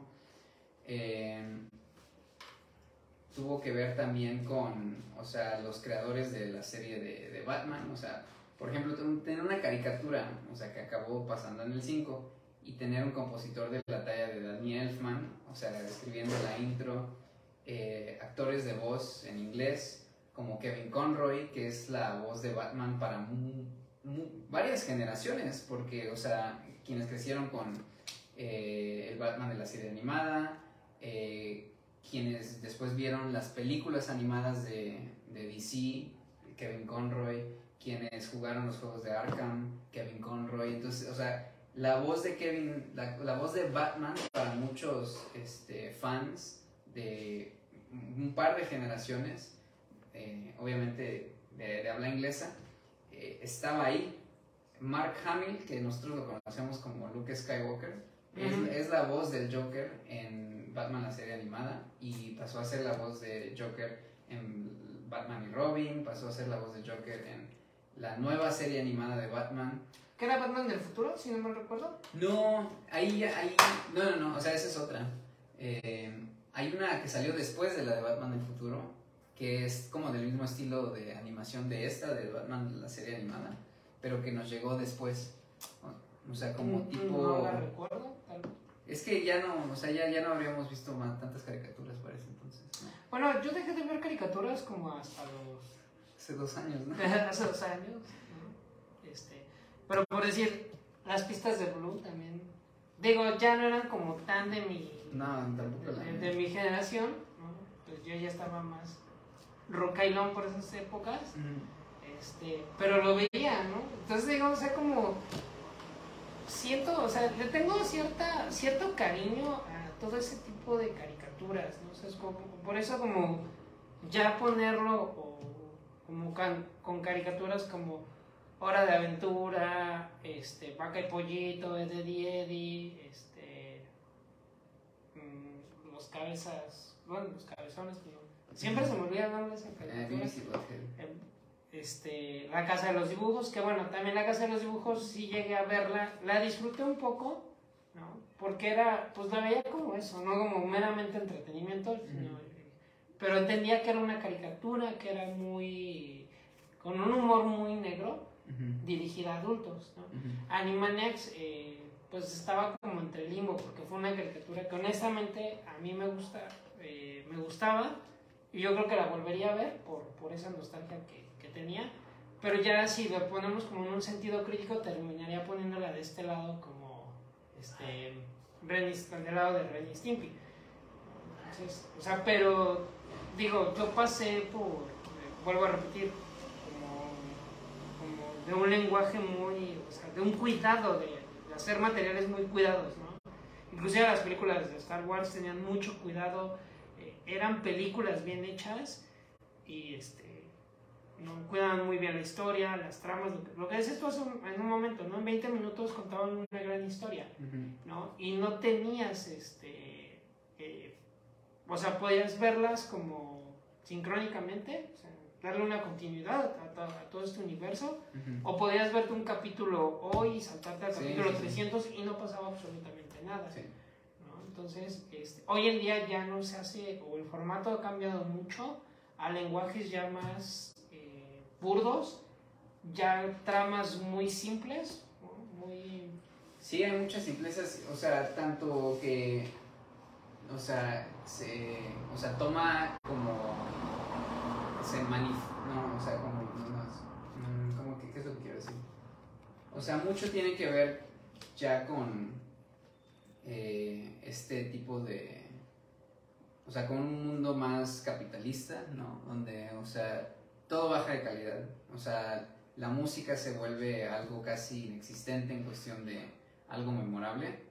Eh, eh, la animación, o sea, no tiene ese ese carácter, esa como personalidad, por ejemplo, lo que estaba hablando, o sea, de, los zeppelins, de los edificios, de la oscuridad, o sea, todo eso como que da, le da el ambiente, ¿no? la atmósfera que se crea. Exactamente, la atmósfera y lo da el estilo de animación. Eh, ya no hay nada en cuestión de realmente como desarrollo de personajes, o sea, el personaje es a lo mejor a lo mejor es meramente funcional, o sea, donde tienes al, o sea, de estos, o como describías a Eddie o sea, es más de lo que puede, lo que puede hacer, de lo que realmente es y por qué hace las cosas que hace. O sea, ya no hay ningún tipo de trasfondo. Em, entonces, no sé si aquí yo, yo me atrevería, ¿no? O sea, yo, yo mismo me pondría a dudar de, de mi opinión, ¿no? En cuestión del apego que tengo a, a, ciertas cosas, nada más porque las viví, ¿no? Eh, también siento que tiene que ver como con, con la calidad de, de, los creadores mismos, ¿no? y no tanto decir que solamente hubo contenido bueno en los noventas y lo demás es una basura. Siento que hay ciertos, o sea, hay, cierto, hay ciertas historias, ciertos personajes eh, que se crearon para estos medios que fueron muy buenos y eh, creo que tiene que ver con muchos factores, o sea, que se fueron, o sea, es como un buen momento, un buen lugar, eh, mucha sincronicidad en cuestión de, de las, los colaboradores, las personas que, o sea, los actores de voz que hay allí. entonces, siento que hay muchos elementos que ya no se pueden replicar, ¿no? Entonces, incluso aunque digan ahora, vamos a hacer otra serie animada, porque, o sea, te acabo de mencionar, o sea, lo que nosotros creemos, por ejemplo, o sea, lo que yo, incluso yo también creo, o sea, en mi memoria, que es una sola serie, pueden llegar a ser hasta tres series diferentes, ¿no? Estoy hablando de, la de Batman específicamente. Entonces, o sea, eso mismo te puede hablar de que, o sea, hay cierta magia que no se puede replicar aunque lo intentes, ¿no? Eh, o, comparándolo a lo mejor con algo más distintivo, el Batman del futuro, ¿no? O sea, yo realmente no recuerdo tanto, recuerdo mucho, o sea, como que cuando se estrenó y recuerdo el primer episodio, pero de ahí en fuera, como que siento que es algo que le, le perdí el hilo y le perdí el interés. Entonces, o sea, como replicar ese tipo de magia resultó ya, ya imposible. Y, y no era como a lo mejor no era tanto como la época en, en, sí, ¿no? Sino que hubo mucho, o sea, sí la época en cuestión del, esto que llaman como el zeitgeist, como el espíritu de, de, de la época, o sea, como muchos factores, eh, había una simbiosis, ¿no? Había una simbiosis y había muchos factores que, que contribuyeron a, a que realmente algunas cosas sean tan memorables como son, más allá de la nostalgia, o sea, siendo más objetivos, o sea, eh, tomando la, la, calidad, o sea, viéndolo desde el ojo del adulto. Y, ahí, o sea, se puede discernir eh, algo que es como contenido con cierto nivel de, de, de, calidad artística o de integridad artística versus contenido que es nada más como diseñado para masas. Es, es que por decir, yo ahorita que decías, es que, bueno, en la opinión, ¿no? Del sentir, ¿no? yo por eso dije, ¿no? Es como mi nostalgia, es, este... Pero si lo vemos desde el sentido como crítico, creo que hay, o sea, sí hay buenas series actualmente, pues son muy pocas. O sea, estamos hablando de que hay una serie de cinco que pasan en televisión. ¿no? El caso, por decir, Caballeros del Zodiaco, eh, saga de Hades, muy buena el principio, pero ya este, que fue el Santuario. Muy bien hecha, muy, ya después fue así como tomen, tomen lo que quieren porque tardaron mucho y al final muchos fans terminaron decepcionados. ¿no? no lo digo yo, lo dice este, los, los, mismos fanáticos. Después sacó los canvas, lo mismo, se canceló. Muy buena historia, se canceló por temas de de que los chavos no les gustaba la trama, se cambió a otra, de ahí pues ya jamás volví a ver. Inclusive Apertura al Cielo, la película de Apertura al Cielo, muy buena, pero ya fue un proyecto que, que, no se llevó a cabo. Tenemos un comentario, este, ¿me apoyas este, leyéndolo? Dice, extraño las caricaturas de antes, extraño la vida de antes, la educación, todo, me hicieron recordar muchas cosas que... Eh, que esas caricaturas de los noventas, yo tenía 5 años, puff. ¿Ustedes se acuerdan de una serie que salía en Canal 7, Años Maravillosos, y también la de ¡Ah, los Años Maravillosos! No, era... la de Doug, güey, a mí me pegó esa bruja. ¿Cuál? Los Años Maravillosos, ¿cuál era? Doug. ¿Doug era Doug Narinas? ¿No salía Doug Narinas? ¿Narinas? ¿Así de apellidada? Sí, es, es era... este niño palidito. A mí me decían Doug Narinas por mi nariz. Ah, porque era, por eso era como el. Sí, sí, es esa. Este, ah, Cat Dog. Ahorita que, que este. Ah, ya, los años maravillosos. Ah, esta según yo era eh, cuando era el intro en el puente de San Francisco, muy icónica la. Y creo que aquí salía Marilyn Manson. Sí. Marilyn Manson Chavillo. Ajá. Era nerd, aparte. Era bueno, era el estereotipo de, como de chico, este, pues inadaptado al sistema, ¿no? Muy, muy, muy, muy estadounidense. Pero sí, yo recuerdo que era Alf, ¿no? También era una serie, este... Alf, el extraterrestre. Ah, sí, sí. ¿No? Pero esos son más de los, o sea, esto de los años maravillosos y la de Alf son de los 80. Sí, son ochenteras, ¿no? O sea, es como, este, por decir, aquí vamos a, yo creo que aquí nos vamos a pelear, Charlie, ¿no? A ver. Este, pues, para eso es este podcast, para pelearnos. Eh, por decir, esta serie me encanta por la atmósfera ochentera que tienen, pero por decir, algo que se intentó hacer fue la serie de estos niños, este, Stranger Things. Ah, a mí la verdad no me atrapó, no me gustó. ¿No te atrapó? No, no me atrapó. O sea, porque dijeras tú, las trataron de, de llevar una fórmula, ¿no? O sea, si tú me dices, ¿cuál es? O sea, escoge Los Años Maravillosos o Stranger Things, evidentemente Los Años Maravillosos. No, Stranger Things. Diez veces más. No, pero no puedo con eso. Aquí, o sea, aquí viene algo muy interesante, eh, muy, independientemente de eso. Eh, sí, yo creo que, o sea, como para extender ese argumento y, o sea, yo tomar mi posición, eh, hay algo, creo que hay, aquí, o sea, por ejemplo, o sea, retomando, no retomando el tema de, pero haciendo referencia al, a lo ya discutido sobre la serie de Batman, es ahí, ahí cruzamos tú y yo, pero yo creo que por razones que vamos a llamar que son complementarias, no son diferentes, o sea, no tienen por qué ser eh, contradictorias. ¿no? O sea, lo que yo logro destilar y puedo aún apreciar de, esta serie son los temas más eh, serios, los temas más de adulto que nos puedan presentar, donde si vemos algo como The Wonder Years, eh, The Wonder Years siento que en cierta medida es tan ilusa como puede ser una serie que nosotros ya comentamos, como es Ed, Eddie Siento que es algo como que muy superficial. Ahora, o sea, Ed, Eddie hablamos como de, de, qué tan estúpido o eh, poco... Em, poco sustancial puede ser en cuestión de, que tenga algún tipo de, valor, como moraleja, como enseñanza, ¿no? Donde algo como The Wonder Years sí puede tener. Pero em, mi punto aquí es, o sea, que nos está pintando como una vida típica estadounidense, que ni es típica para Estados Unidos y es mucho menos, eh, ¿cómo se dice? O sea, es algo que siento yo podría conectar mucho menos eh, eh, viviendo y creciendo en México, donde es como un ambiente completamente diferente, donde nosotros tenemos que tratar con... Que sí existe y sí pasa en Estados Unidos también, ¿no?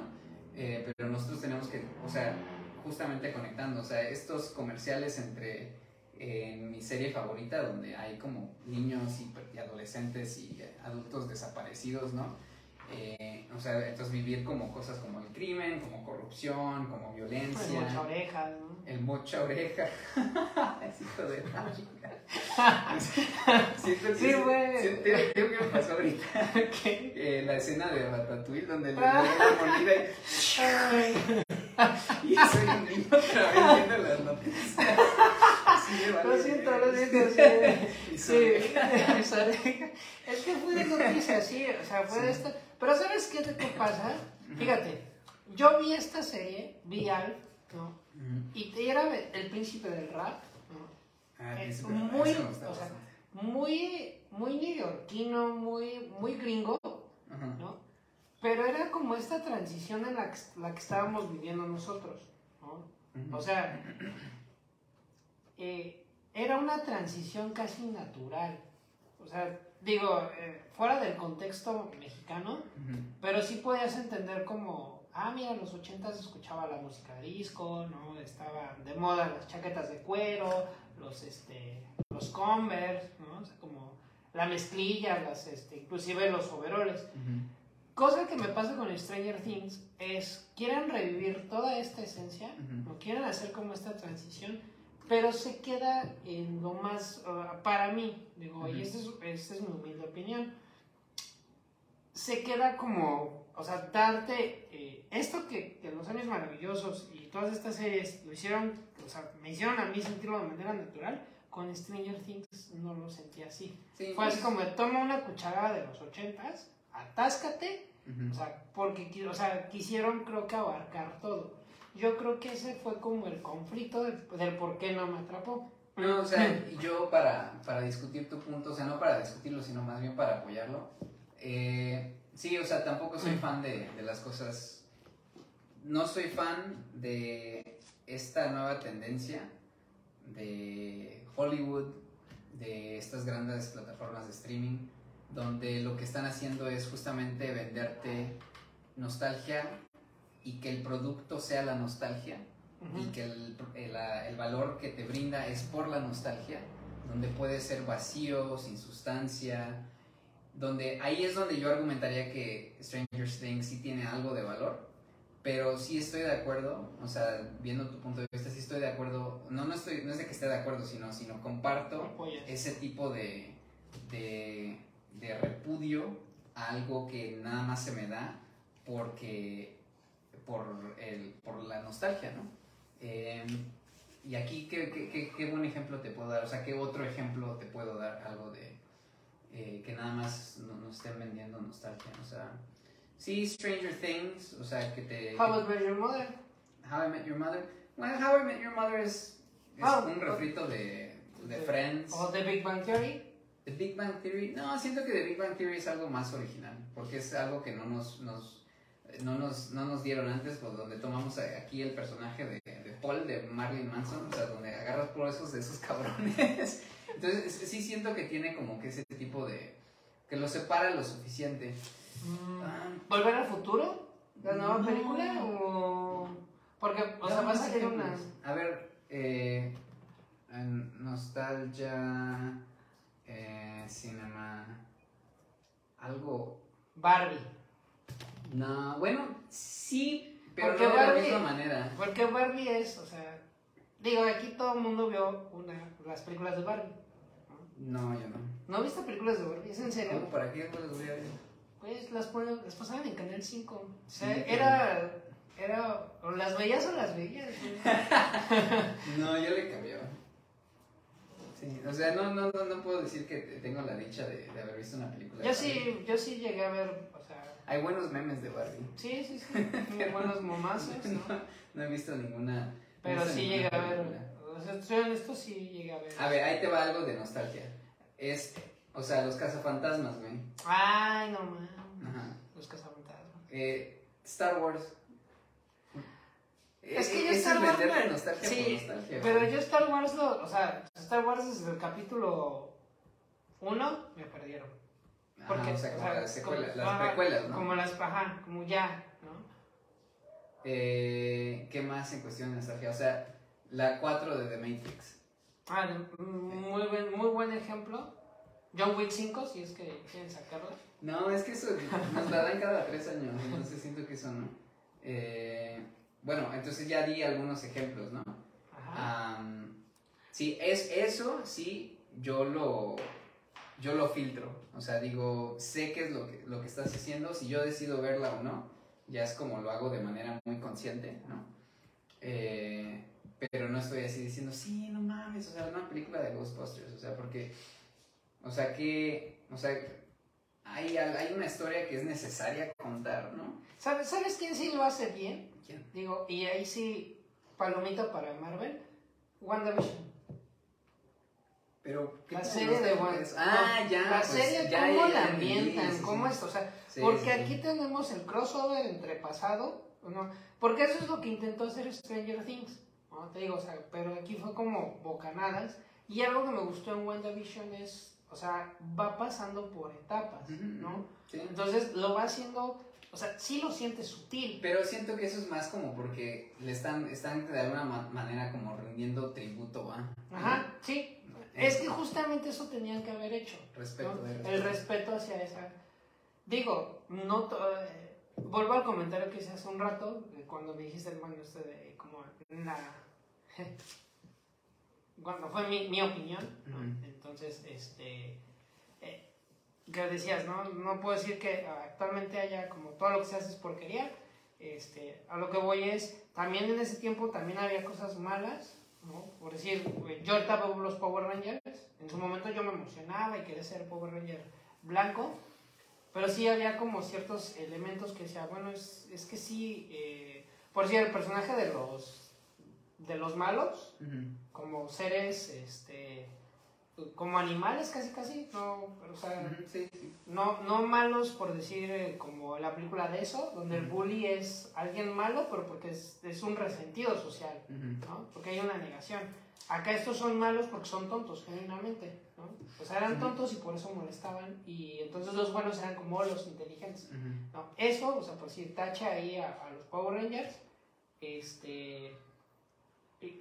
Pero aún así, eh, ¿cómo te diré? Las batallas, los efectos, o sea, la atmósfera que se creaba era buena, ¿no? Entonces, a, lo que voy es, eh, ya volviendo como, como, al punto es, este, en, en, en, todos los, en, todos los años yo siento que sí hay algo malo, pero genuinamente había cosas más rescatables en aquel entonces, o cosas más eh, bien hechas, bien elaboradas, ¿no? El arte, eh, la música, ¿no? simplemente, ahorita no es que yo tenga nada en contra, por decir, de, de Bad Bunny, ¿no? Este, o de este cuate del peso pluma.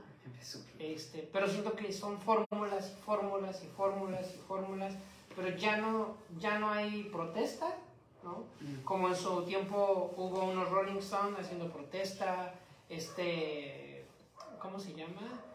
Pink Floyd haciendo protesta, Metallica, Queen, ¿no? Led Zeppelin, o sea, hablando como de esta liberación sexual, ¿no? Este, estos atuendos, ¿no? El Robert Plant usando pantalones de mujer, ¿no? Estoperoles, este, muy setentero, ¿no? Así como eh, de, las épocas, ¿no? Sex Pistols, ¿no? Criticando este, a la reina, ¿no? Este sistema burgués, ¿no?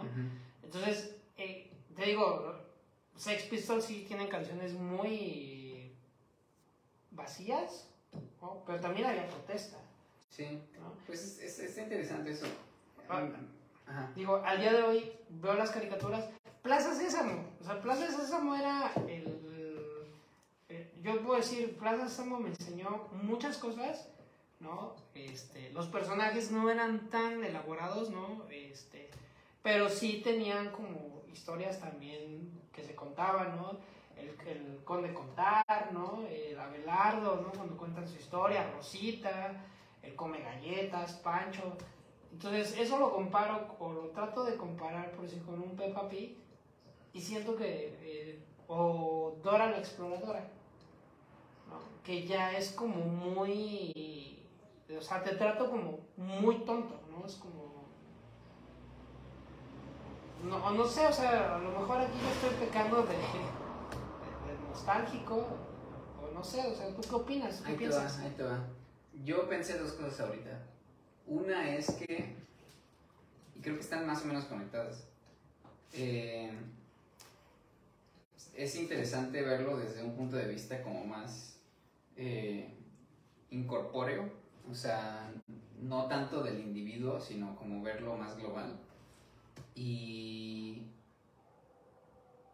y a lo mejor tratar de ver cómo, o sea, esta... ¿Cómo es que... no sé ni cómo llamarlo. O sea, las, las caricaturas sí, las películas sí, las series sí. O sea, este tipo de, de entidad, porque es como una especie de entidad que encapsula la cultura la cultura pop, ¿no? Obviamente. Y verlo, porque estaba, estaba pensando, ¿no? O sea, yo consumiendo eso y creciendo al mismo tiempo, ¿no? Y apartándome de cierto contenido y acercándome a otro, ¿no? Pero al mismo tiempo eh, hay niños nuevos, o sea, que tenían la edad cuando yo empecé a ver las caricaturas y, tener, y crear estas memorias como que eh, que guardo hasta el momento y estaban creciendo en esa época, ¿no? Con otro tipo de contenido, ¿no? Y así sucesivamente, ya como tres generaciones así viendo estas caricaturas. Pero si nos ah, nos desconectamos con nuestra experiencia individual y tratamos de ver como eh, la cultura pop como una entidad propia, que es como un reflejo de, de todos los niños, de todos los adolescentes, de todos los adultos, un reflejo de los eventos eh, nacionales e internacionales que, que afectaban también eh, las historias que veíamos, ¿no? Por ejemplo, en Animaniacs podíamos ver a este eh, Bill Clinton. Mm, Era un mm, personaje que aparecía en mm. Animaniacs, ¿no? Entonces, o sea, elementos del mundo real permeando en el mundo de la cultura pop. Entonces me llegó esta idea de, es interesante no, no verlo desde nuestro punto de vista cuando, o sea, formamos estos, estas memorias como muy, muy centrales de nosotros, que después producen la nostalgia, sino verlo nada más como una entidad aparte, ¿no? En el sentido de que también siento que fue creciendo y que fue madurando, entonces siento que mucho de lo que vemos como basura también se puede tomar como experimentación. Entonces, siento que algo que sí puedo rescatar como valioso es que se experimentó fuera de lo que ya estaba establecido, ¿no? Entonces, o sea, esta serie es como, o sea, de la misma, o sea, del mismo corte de eh, Los Años Maravillosos, que es como así, eh, familia eh, gringa de clase media, donde no lidian con barrios pobres y no lidian con gente de color, o sea, como que muy A ver, dame un segundo. No. Puta, se me llenó el video, güey. Se me llenó el teléfono. Los amigos que estamos, eh, que nos están viendo en, en Facebook, eh, estamos tomando una escala técnica porque eh, debido a la, a la, gran calidad de, de, grabación de este teléfono, se me llenó. Gracias Steve Jobs por esa memoria tan tan limitada pero no te voy a dar un balón. No te voy a dar un balón por Por expandir mi, mi memoria telefónica. Ajá. Tenía un argumento ahorita así. Siento que te vas a, a, cagar. Ajá. ¿En qué sentido? Cosas que hizo bien, ¿no? Eh, y cosas, o sea, cosas que hicieron bien las caricaturas de antaño y que no están haciendo bien, ¿no? Por esta, e, esta y luego desde, desde un punto de vista un poco crítico, Obviamente aquí permea un poco mi nostalgia. Voy a tratar de ser lo más crítico posible, eh, sin dejarme llevar por, estos, este, ¿cómo se dice? Instintos bestiales, ¿no? De, nostalgia que tengo. Algo que hacían bien las caricaturas es que te daban como, o sea, no te daban en lo inmediato el resultado. Cosa que ahora los chavos es dámelo en la inmediatez, lo necesito, porque ya no hay tiempos de espera. Por eso yo me atrevo a decir que lo que está hoy es, está mal, o sea, no, no quiere ser relativo porquería, ¿no? Este, o, algo malo pues, o sea, que está mal hecho, porque creo que es como dar, eh, pero tiene que ver como con un proceso de globalización.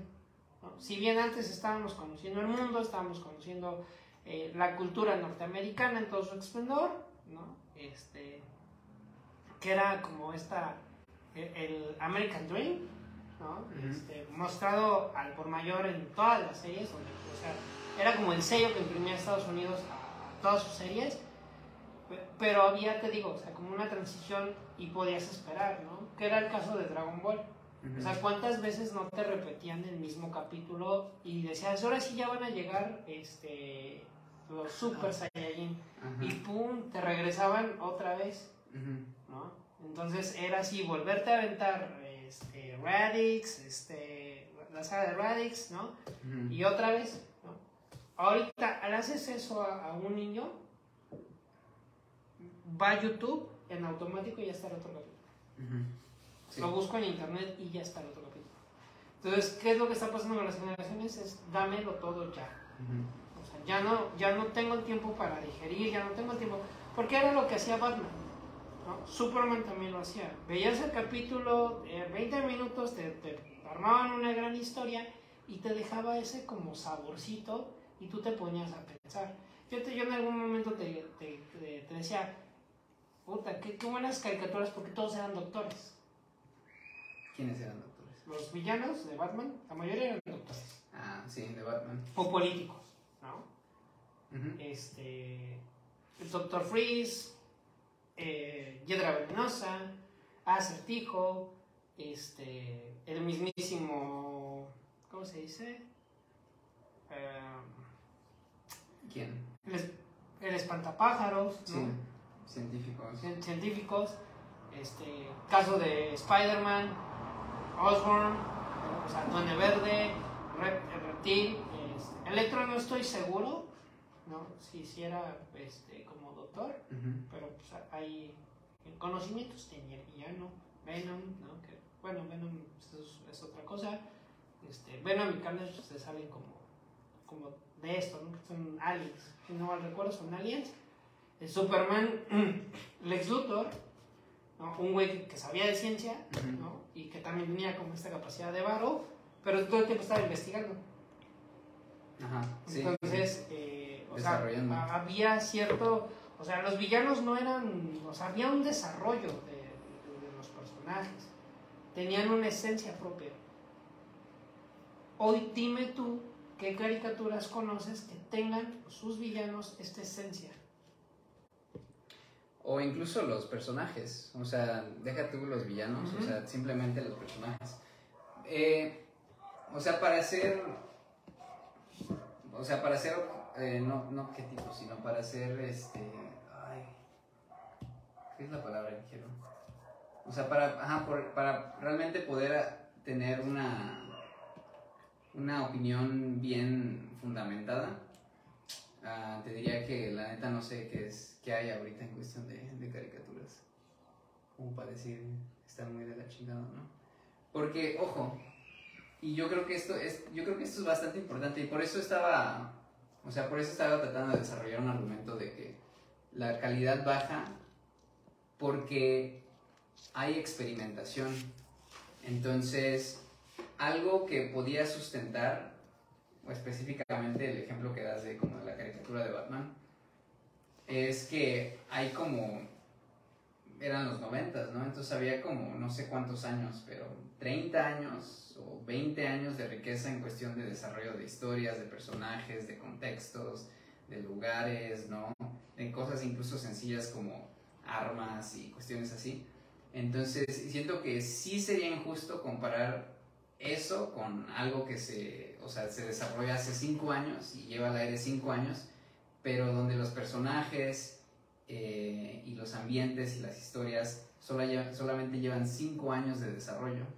Ahí sí siento que es como, ahí sí siento que más bien es, es, ese como punto de vista más subjetivo, diciendo, chécate esto, era maravilloso, era lo mejor que había, y no considerando que a lo mejor hay décadas de desarrollo incluso, incluso como errores, ¿no? O sea, ¿cuántos no pueden criticar de la manera que lo estamos haciendo ahorita la serie de Batman de los 60 ¿no?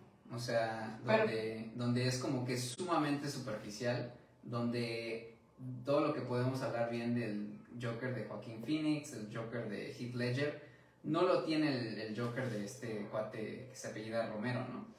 Donde es literal un payaso y ya, o sea, no hay nada más que de, sustancia en eso.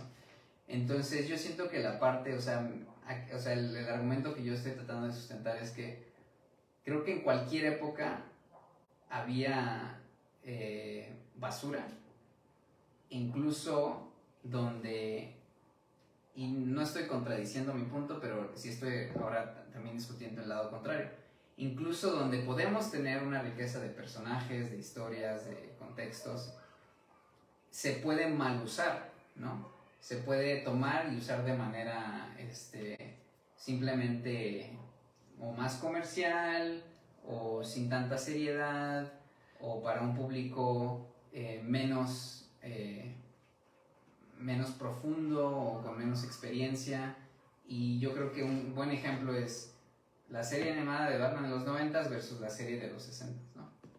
Pero por cierto, en ese caso tenemos historias como Las Tortugas Ninja, No tuvieron tan elaboración porque las tortugas ninja que fueron, fueron juguetes.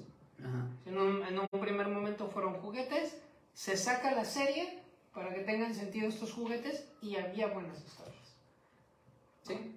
O sea, no, todas decías, bueno, es que llevan como 30 años, las tortugas ninja no pasan por este proceso. He-Man no pasa por este proceso. He-Man. Y He-Man tenía, o sea, podríamos decir, eh, te trataban de, de, dejar una enseñanza. O sea, cosas que a lo mejor... O sea, pero también tenemos los Transformers. O sea, dime, ¿qué, ¿qué sustancia tienen los Transformers? Bueno, depende de cuál Transformers estamos hablando. No, o sea, inmediatamente, o sea, juguetes, caricatura ah, para... Juguetes, caricatura. Entonces, o sea, esa, esa caricatura, que también quiero pensar que era de los noventas, eh, o sea, yo no lo tengo como una memoria central, no lo tengo como algo que pudiera, sin previo aviso, eh, analizar y decir, ah, mira, tenían esto, tenían lo otro. Eh, entonces, sí, o sea, yo creo que, yo creo que sí, en cualquier momento están estas dos partes. Eh, y yo creo que para, o sea, lo que yo pueda defender, hay un contraargumento, o sea, tomando las mismas bases, diciendo, o sea, lo que acabas de decir, pero ve el resultado que da. El resultado que da. Lo que sí me gustaría, como, no sé, conocer más, o sea, por curiosidad, es, o sea, hoy por hoy, ¿qué es lo que hay que, que puedan consumir los niños? Que tendrían, o sea, en esta, en esta película que reproduces en tu cabeza, Alex, donde estás, o sea, con los chetos viendo tele, ¿como cuántos años tienes? ¿Ahorita? No, ah, o sea, ah, que me describiste esa escena. esa escena de llegar de los ¿Cómo chetos? te imaginas que, que, qué edad tenía? ¿Qué te imaginas que tuviera? ¿Siete, ocho años? 7, 8 años, 9. Creo que ajá, más o menos es como el rango en el que estoy pensando. Eh, Por decir, Me, me, tocan escenas eh, también muy dramáticas, ¿no? Y, y, esta, yo creo que aquí todos, todo México se va a levantar, ¿no?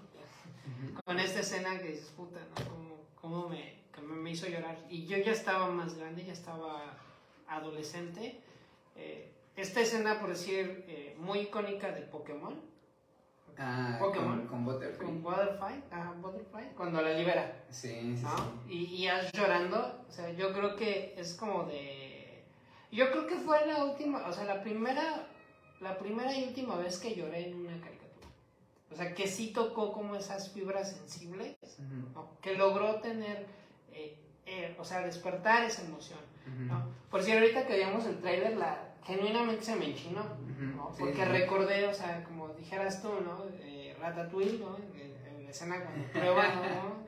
O sea, porque cuando vi así el, la escena del batimóvil sacando el fuego, o sea, me imagino estando en una televisión, este, eh, sentado con mis chetos, en un, en, al filo de la cama y esperando ese intro tan, tan, tan épico, ¿no? Entonces, este... Yo estoy sentado en el piso estoy en la esquina de la, cama. Pero te digo, o sea, son momentos como muy. Te digo, yo tendría ahí yo unos, creo, 12, 13 años, si no es que más. Y, y bueno, volviendo a, a, ese evento, entre 7, 8 años. Otra de las, otra de las, otra de las cosas que, que, puedo recordar con mucha nostalgia, eh, la cancha interminable de Supercampeones. Ajá. Sí, o sea, ahí, ahí, o sea, qué bueno que das ese ejemplo Mm, la cancha interminable de los supercampeones. Sí, o sea, algo que no, que no, no que, que, algo que no te complementé fue eso de que, eh, pero, y ahí te va como el contraargumento, o sea, siento que, y esto siento que sí es muy importante, es, es, ese contenido, y estoy buscando otra palabra para describir lo que no es contenido, algo que englobe como las caricaturas, las películas, las series. O sea, medios, multimedia, contenido. Entonces, esto, esto siento que son productos también de la época y productos de la sociedad, donde creo que hay que reconocer que hasta cierto punto esas caricaturas, esas películas, esas series son un reflejo de quienes somos, ¿no? Y cuando no nos podemos identificar es que no son para nosotros. Entonces, eh, siento que es algo que no, no, algo que no podemos no mencionar y algo que mm, podemos eh, simplemente ignorar. Siento que, es, que sí es reflejo de, de, la sociedad. Y obviamente no es el reflejo de, de, los niños de esa época, sino obviamente de los adultos, que están creando ese mundo para los niños. Exactamente. Entonces, sí hay mucho, hay mucho de eso y eso no lo podemos cambiar, ¿no? Entonces, no es tanto de que y, o sea, este artista... fíjate, fíjate, esta, esta parte que, que, dices me encanta, ¿no? Adultos, por favor, o sea, adultos que estén viendo esto, esta frase que engloba Charlie me parece fenomenal. Era producto de adultos, era producto de, de, de, adultos para niños, ¿no? creando un mundo para niños. Entonces, ¿qué es lo que tenemos actualmente? Bueno, adultos que están creando, nuevamente, englobo otra vez tu, enmarco esta frase que, que dices, por favor adultos sean responsables. O sea, creemos eh, otra vez, y ya sé, o sea, no como elementos de nostalgia, no, no querer vender por nostalgia, sino crear nuevamente un mundo para estos, estos pequeños que, que este, porque es, eso es lo que nos legaron. Yo te hablaba de un lenguaje, de, estoy acostumbrado a este tipo de contenidos, ¿no? Porque justamente lo que dices, ¿no? fue algo que construyen adultos eh, para, un, para los futuros adultos, ¿no? Y a nosotros, pues, ¿qué nos toca hacer? Como esta parte, pero lamentablemente se está viciando con, con otras cosas, ¿no? No sé si, si, si, si, si, me expliqué, o sea, Ajá, sí, o sea, siento que... y bueno, o sea, yo, yo argumentaría que no es que no haya falta, no es que haya falta de responsabilidad, sino que siento es más bien como falta de conciencia. O sea, siento que no están tomando en cuenta para quién está siendo creado. O no hay, y esto es como viéndolo del, lado más como artístico, o sea, no hay integridad eh, artística, ¿no? Eh, que siento es algo que, que sí hace falta en cuestión de de, de aquellos que son eh, personas más, más, más creativas, ¿no? Porque mira, algo que, al, alguna idea que quiero, a la, que quiero regresar, que es una idea que no he mencionado, eh, porque o sea, me están llegando muchas cosas, estoy tratando de como ir con el flujo de, de lo que estás diciendo, eh, pero sí como contemplarlo, ¿no? Y, y, ver, o sea, no tengo una opinión muy fuerte porque no es algo que, que ya haya decidido y no he cambiado desde que lo decidí, sino que es algo que, o sea, que se está formulando mientras estamos hablando. Pero siento que, o sea, esta gran experimentación que hubo en los noventas, donde se creó a lo mejor contenido sí muy vacío, pero porque era experimentación, se consolida y ya para a lo mejor los años 2000, 2000 obviamente sin tener ningún tipo de, eh, de estudio, ni investigación, ni ser experto en la materia, pero sí siento que sí se consolida porque tú hablabas de una fórmula, pero para llegar a una fórmula no se puede decir vamos a diseñar una fórmula y se crea una fórmula, siento que tiene que pasar por un proceso de ensayo y error y ensayo y error y ensayo y error, ensayo y error.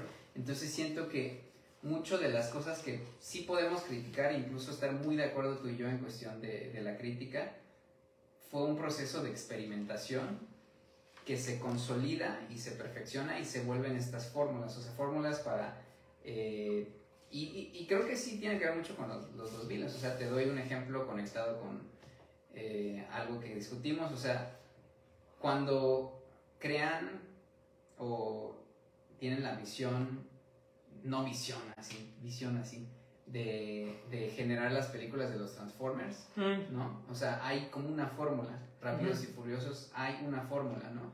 Eh, o sea, este tipo de películas dos mileras, eh, que, que, son como muy palomeras, o sea, o sea muy de cine así de, de acción, de que vas, eh, te desconectas del mundo durante dos horas y dices, ah, estuvo bien, ¿no? Estuvo bien, ah, qué chido, ¿no?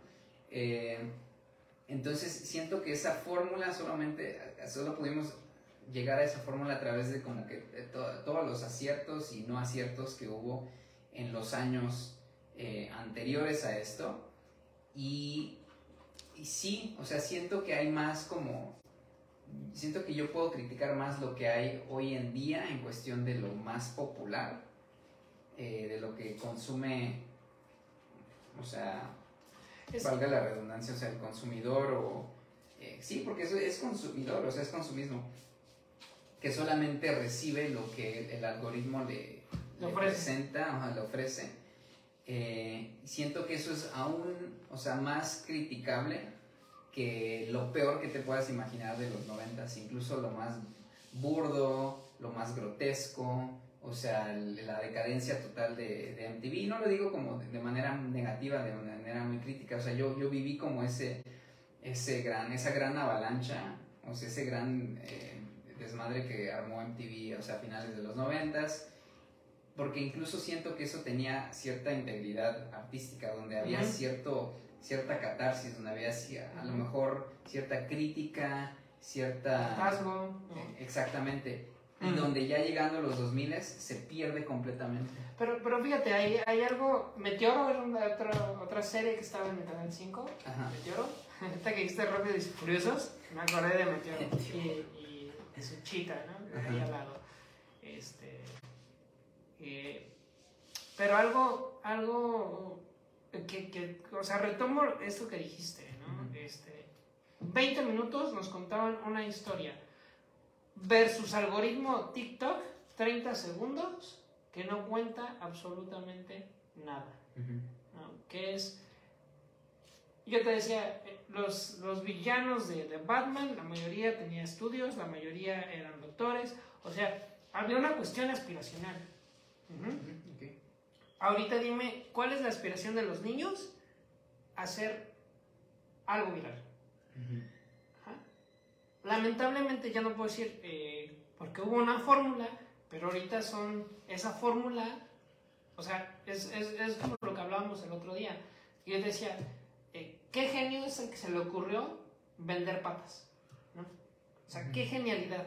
O sea, voy a vender fotos de mis pies porque es algo que hasta ahorita no se ha comercializado en una época donde el capitalismo ya avasalló con todo. Ahorita decíamos, o sea, les decía, ese es como el ejemplo, este, que, te dije, que, me acuerdo que dije, también visionaria la chica que vendía pedos, ¿no?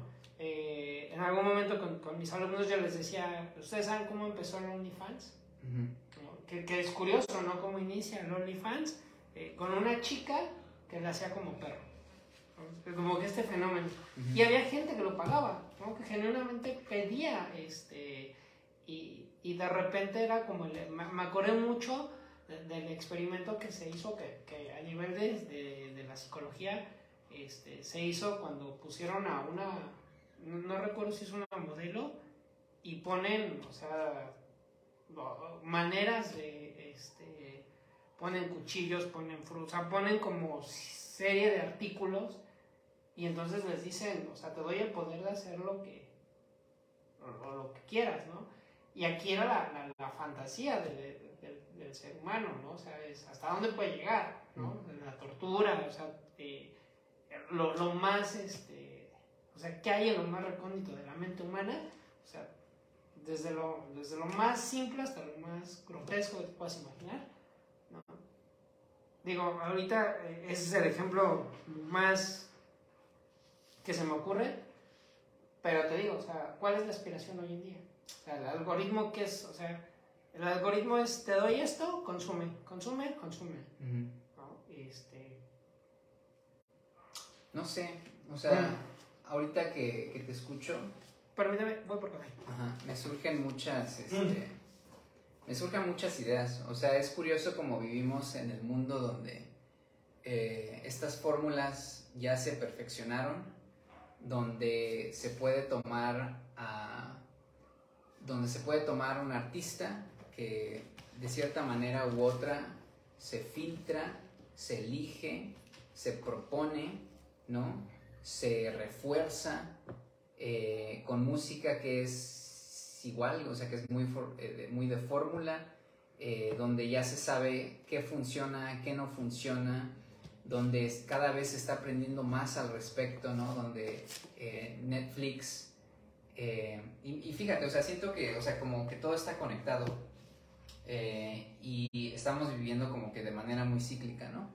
O sea, te hablaba mucho de la experimentación en los noventas y donde sale como contenido que podemos, digamos, por darle una etiqueta, también, este, a lo mejor burda, es como contenido basura. Pero fíjate lo que está haciendo Netflix. Netflix está generando una cantidad impresionante de contenido que una sola persona no puede eh, eh, terminar de consumir, aunque no tuviera más que hacer. Y entre ese contenido hay mucha basura. Pero lo que está haciendo Netflix es, te está dando opciones ilimitadas para que tú puedas consumir lo más cercano, lo que piensas que puede ser más cercano a tus aficiones, a tus intereses, eh, a tu contexto también, ¿no? Eh, donde tenemos el refrito del refrito del refrito del refrito, donde tenemos la versión eh, sudamericana, la versión mexicana, la versión gringa, la versión este, española de la misma serie, la versión coreana de la misma serie o sea, te está dando como que todos los colores, todos los sabores, todas las formas, casi, casi a manera de experimentación, o sea, repitiendo ese ciclo de, o sea, de esta, de esta teoría o de esta propuesta que, estoy haciendo, eh, con el fin de encontrar nuevamente la fórmula.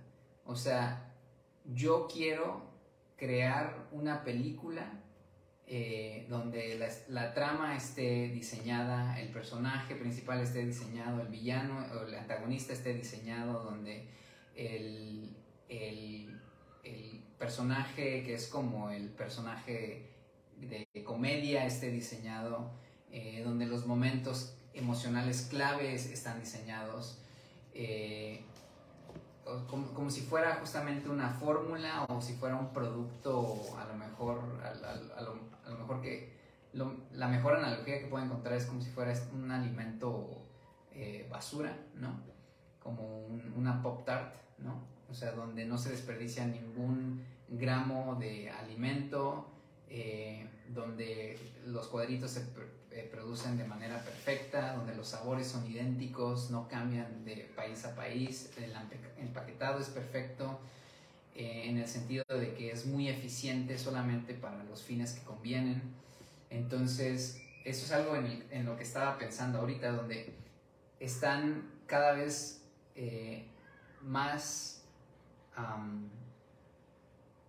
como capacitados para poder ofrecer el contenido más genérico, más vacío en, muchos aspectos, para que le guste a la mayor cantidad de personas posibles.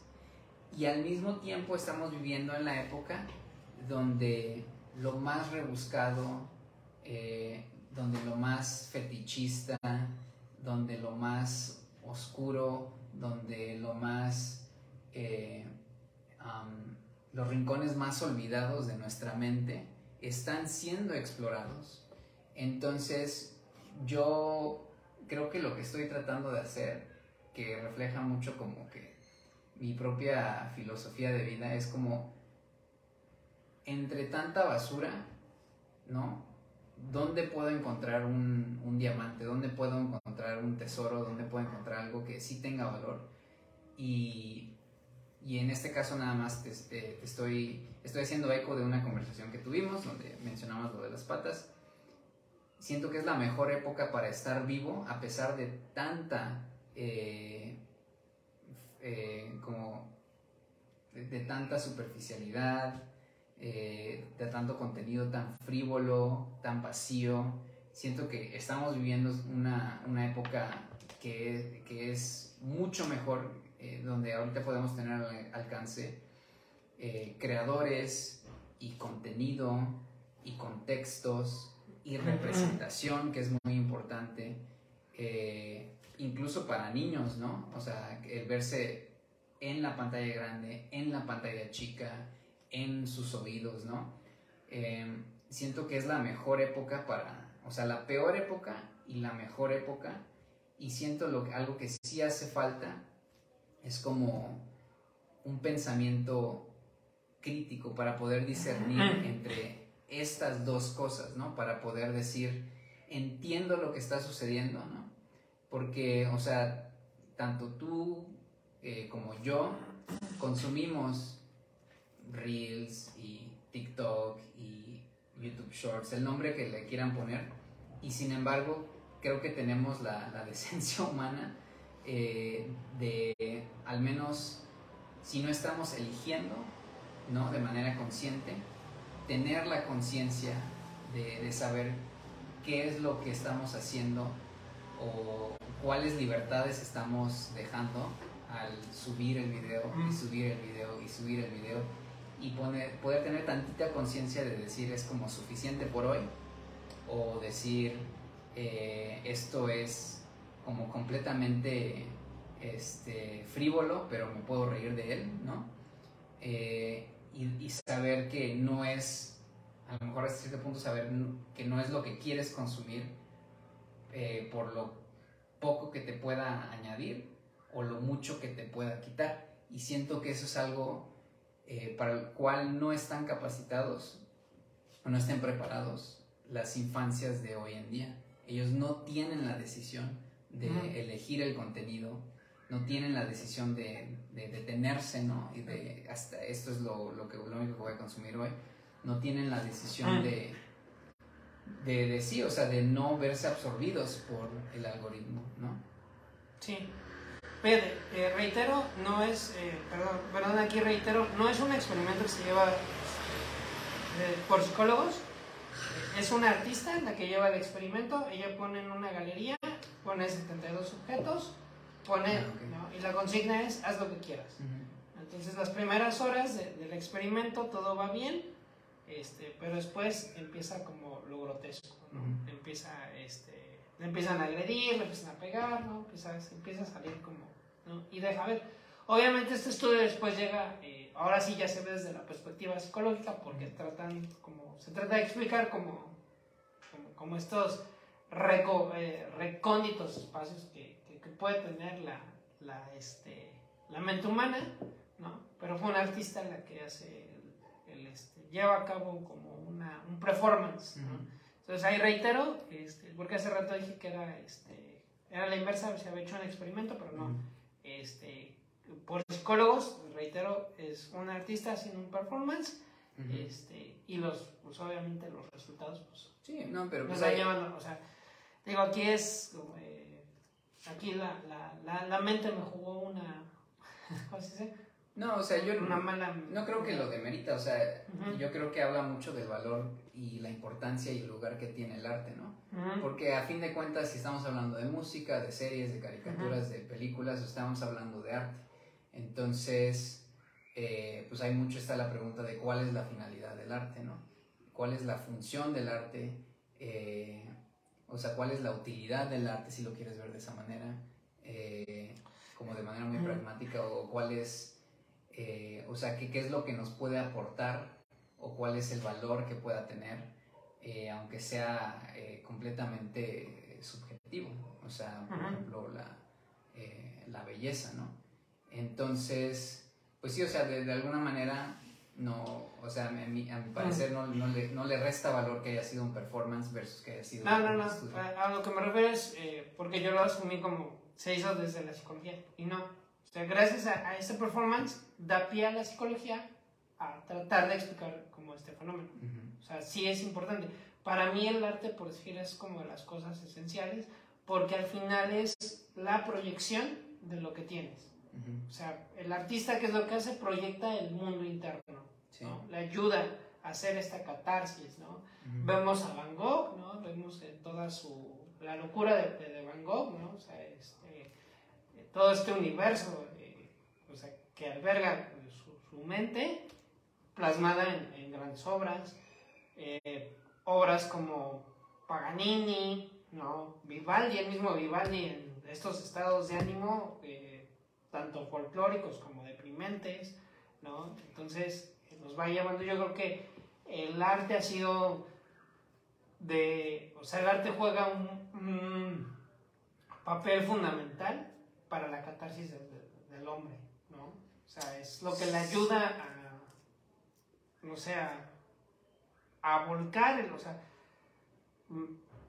a ver cómo está entendiendo la, la este, sí, expresar cómo está entendiendo el mundo o, la realidad, cómo la está interpretando, cómo, cómo, cómo, entra, cómo, cómo sale ¿no? en, un producto, este, y si bien también tiene que ver mucho el contexto.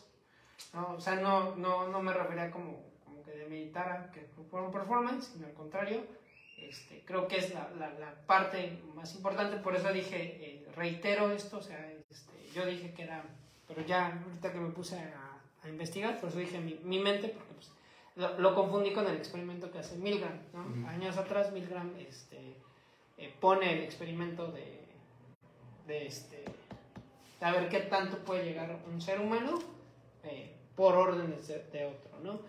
Entonces, este, porque obviamente pues también la psicología tiene su, su oscuro pasado, ¿no? Este, pero pues ya, eso ya, ya hablaremos como de la historia negra de, la psicología, que me gustaría que fuera un podcast, ¿verdad? Este, porque siempre es como en aras del progreso, porque ese también es otro tema interesante, ¿no? Todo lo que se hace en aras del progreso y cómo jode, ¿no? O sea, es, eh, a, a quién te puedes joder?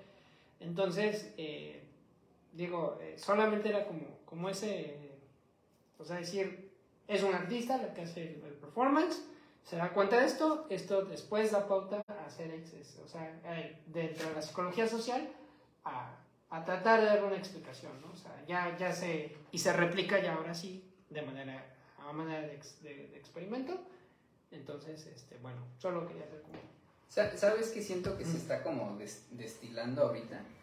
O sea, porque, o sea, en mi mente le estoy tratando de, o sea, el, reto del, del, podcast ahora se ha vuelto el siguiente, o sea, antes de que termine el episodio, darle un nombre al episodio que realmente englobe todo lo, o sea, como la esencia del mismo.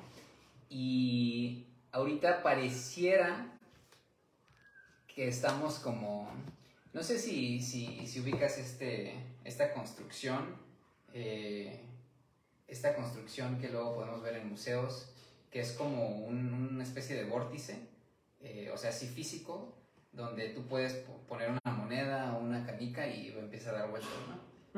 Siento que, que, el episodio de hoy es más o menos eso, pero avientas la canica así de chingadas, así, ¡pah! Entonces rebota, rebota, rebota, pero al final como que, o sea, no puede evitar eh, verse consumido por el, el, el pues sí, o sea, como el jalón de, de, ese, vórtice y empezar a girar como de manera armoniosa, de manera como muy predecible.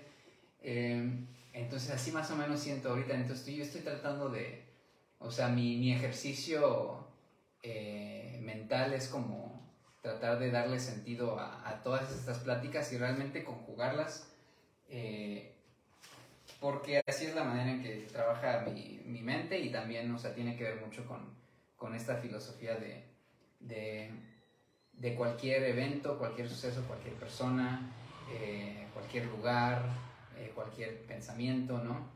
Eh, si no le podemos dar utilidad, al menos podemos ver la, la, belleza en eso, ¿no? Y eso es lo que, o sea, a mí me da como paz interior, es como mi práctica espiritual, es mi, es mi religión, o sea, si no puedo ver a, Dios en todas las cosas, realmente Dios no existe y eso como que me da un terror existencial, ¿no?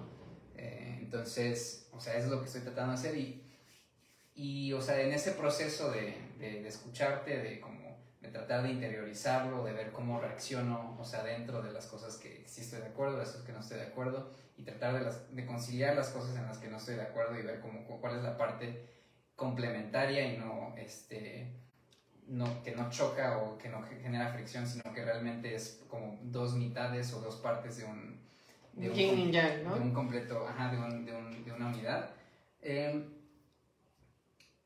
me llegó lo siguiente. Si las obras de, de Van Gogh son un reflejo de Van Gogh, ¿qué nos puede decir? O sea, y sigo sin encontrar la palabra y debe ser algo muy sencillo. O sea, cuando estoy hablando de, de la música, de la literatura, del arte, o sea, las artes visuales, de las series, de las caricaturas, de las películas, o sea, todo este zeitgeist mediático, si es un reflejo de, ahora, a, escala, ¿no? Un reflejo de la sociedad, Entonces, ¿qué crees tú que nos diga de, de la sociedad y el individuo del día de hoy? O sea, si lo que estamos viendo, o sea, lo que tú ves, porque, o sea, curiosamente aquí yo genuinamente no tengo la menor idea, o sea, yo me di cuenta apenas esta semana que en los últimos dos meses he usado mis plataformas para ver dos películas y ya.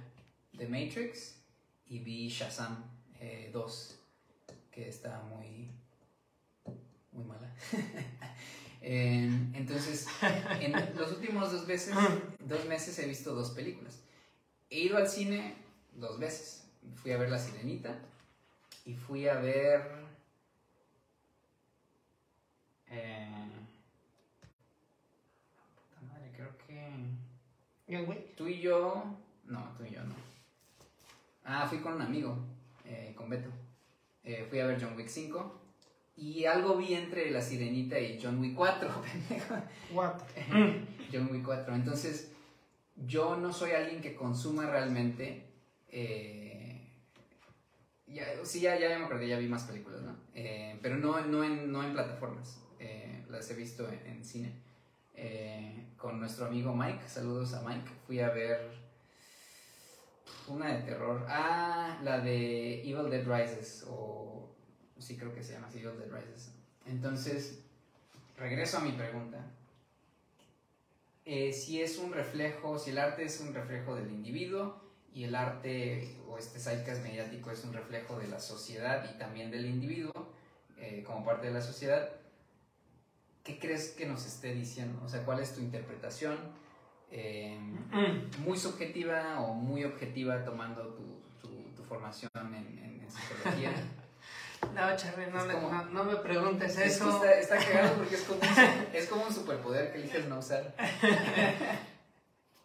no, es que, o sea, es que genuinamente ahí, eh, como, o sea, sigue siendo un reflejo de lo colectivo. Eh, Freud eh, en el malestar y la cultura nos abre ¿no? en esta cuestión de si bien eh, Freud como tal acuña el psicoanálisis para curar, o sea, para llegar a, estas, este, donde se gestan estos traumas, estas heridas eh, de, la vida, que pueden volvernos disfuncionales en, la adultez. yo en algún momento dije, bueno, en lo social que, en el malestar y la cultura, Freud nos da una apertura, ¿no? Y habla desde lo social, habla, habla como de, de esas cuestiones de, de, que al sujeto pues se le reprime, ¿no? Entonces se le pone como, como desde moral, desde religión, desde donde tú quieras, hay una, una represión. Entonces, ¿qué es lo que hace el sujeto? Pues lo único que le queda es como sublimar. En estas sublimaciones, pues viene la expresión en el arte. Entonces, eh, ¿qué nos está diciendo? Pues que hay una libertad hay una, eh, una libertad, pero que yo creo eh, se ha extrapolado inclusive como al libertinaje. Eh, porque antes, o sea, sí se reprimía. Lo que yo te decía, ¿no? Antes podías esperar algo. No, no era en lo inmediato, te lo doy. No había frustración y aguantabas. No te volvías, o sea, ok, todo va a su tiempo. Pero hoy, en hoy es en la inmediatez. O sea, es toma, toma, toma, toma. esa es la fórmula, toma. ¿Quieres esto? Toma. Ahí está. ¿no? Y este. Digo, no soy así como el, el psicoanalista, el, o el psicólogo social, ¿no? Es, es una, una vaga idea, ¿no? Lo, lo, que te estoy diciendo. Este, porque obviamente, pues, eh, o sea, ya explicarlo, ¿no? Eh, pues ahí lo han tratado de explicar Jung, lo, trata de explicar como desde, desde lo colectivo, ¿no? Freud desde la individualidad, ¿no? Como sujeto que viene de, de, un contexto, un colectivo, que es reprimido, ¿no? que es este, ajá, es este, se le reprime, pues y él busca como sacar esa energía que está ahí, reprimida, en cualquier sublimando, ¿no? Eh, Jung habla de arquetipos, ¿no? Este, como que, que se han gestado desde la cultura, ¿no? Este, Adler, ¿no? Cuando hace este, pues, eh, test de la personalidad, bueno, más bien Adler cuando explica la personalidad, los factores, ¿no? Eh, los 16 grandes factores que se hacen después con estos este, otros psicólogos que ahorita no recuerdo. O sea, sí ha habido como, como en ese aspecto se ha tratado de, de ver, ¿no? O sea, la cultura como, como un producto de, de, un contexto determinado, ¿no? proyección de, de, un contexto determinado, pero sí, o sea, digo, ¿qué es lo que yo veo ahorita? Pues que no, que, que, se, que se ha llevado la libertad, porque si, si bien anteriormente la, la música era de manifestación, de protesta, porque no había tanta libertad. ¿no? Ahorita ya es la libertad sexual, ¿no? en, en, ese sentido, pero creo que también ha sido como en, llevado al, al, al otro polo, ¿no? o sea, como al exceso de este... Sí, o sea, como que no hay un punto medio, o sea, antes no lo había, pero ahora hay como en demasía. ¿no? ¿Qué es lo que pasa, por decir, con, o sea, de que te vuelves intolerante con algo, lo, lo cancelas. Uh -huh. ¿no? Entonces no me gusta, no lo quiero, bye, pum. Uh. Entonces, ¿dónde está la, o sea, dónde está la crítica realmente? ¿Dónde está, ok, este, lo que yo te decía, ¿no? O sea, si yo ahorita veo los Animaniacs, eh, en, mi, en, su tiempo a mí me gustaban, uh -huh. ahorita si lo veo y lo veo desde un sentido crítico voy a decir, ok, tocan estos temas, ¿no? que eran subidos de tono, había una, este, una sexualización hacia la mujer, ¿no? muy evidente, ¿no? pero también se puede rescatar pues, la, la tía Scrappy, ¿no? o sea, la, las palomas, ¿no? porque también, o sea, eh, Pinky Cerebro, ¿no? sí. o sea, como cosas, decir esto no, pero esto posiblemente sí, ¿no? Sería sí. como el argumento. Entonces, eh, creo que ahí es, eh, digo, desde una visión freudiana, es este, pues los sujetos, bueno, las personas, eh, subliman y crean cosas, ¿no? Y eso es lo que está permeando hoy en día, ¿no? Sí. Que creo que sí es como más, o sea, se ha vuelto, pues sí, es, es, pero creo que tiene que ver más como con cuestiones de, del capitalismo, ¿no? O sea, es, quiero vender y no me importa o sea, ya es, te lo doy porque te lo tengo que dar.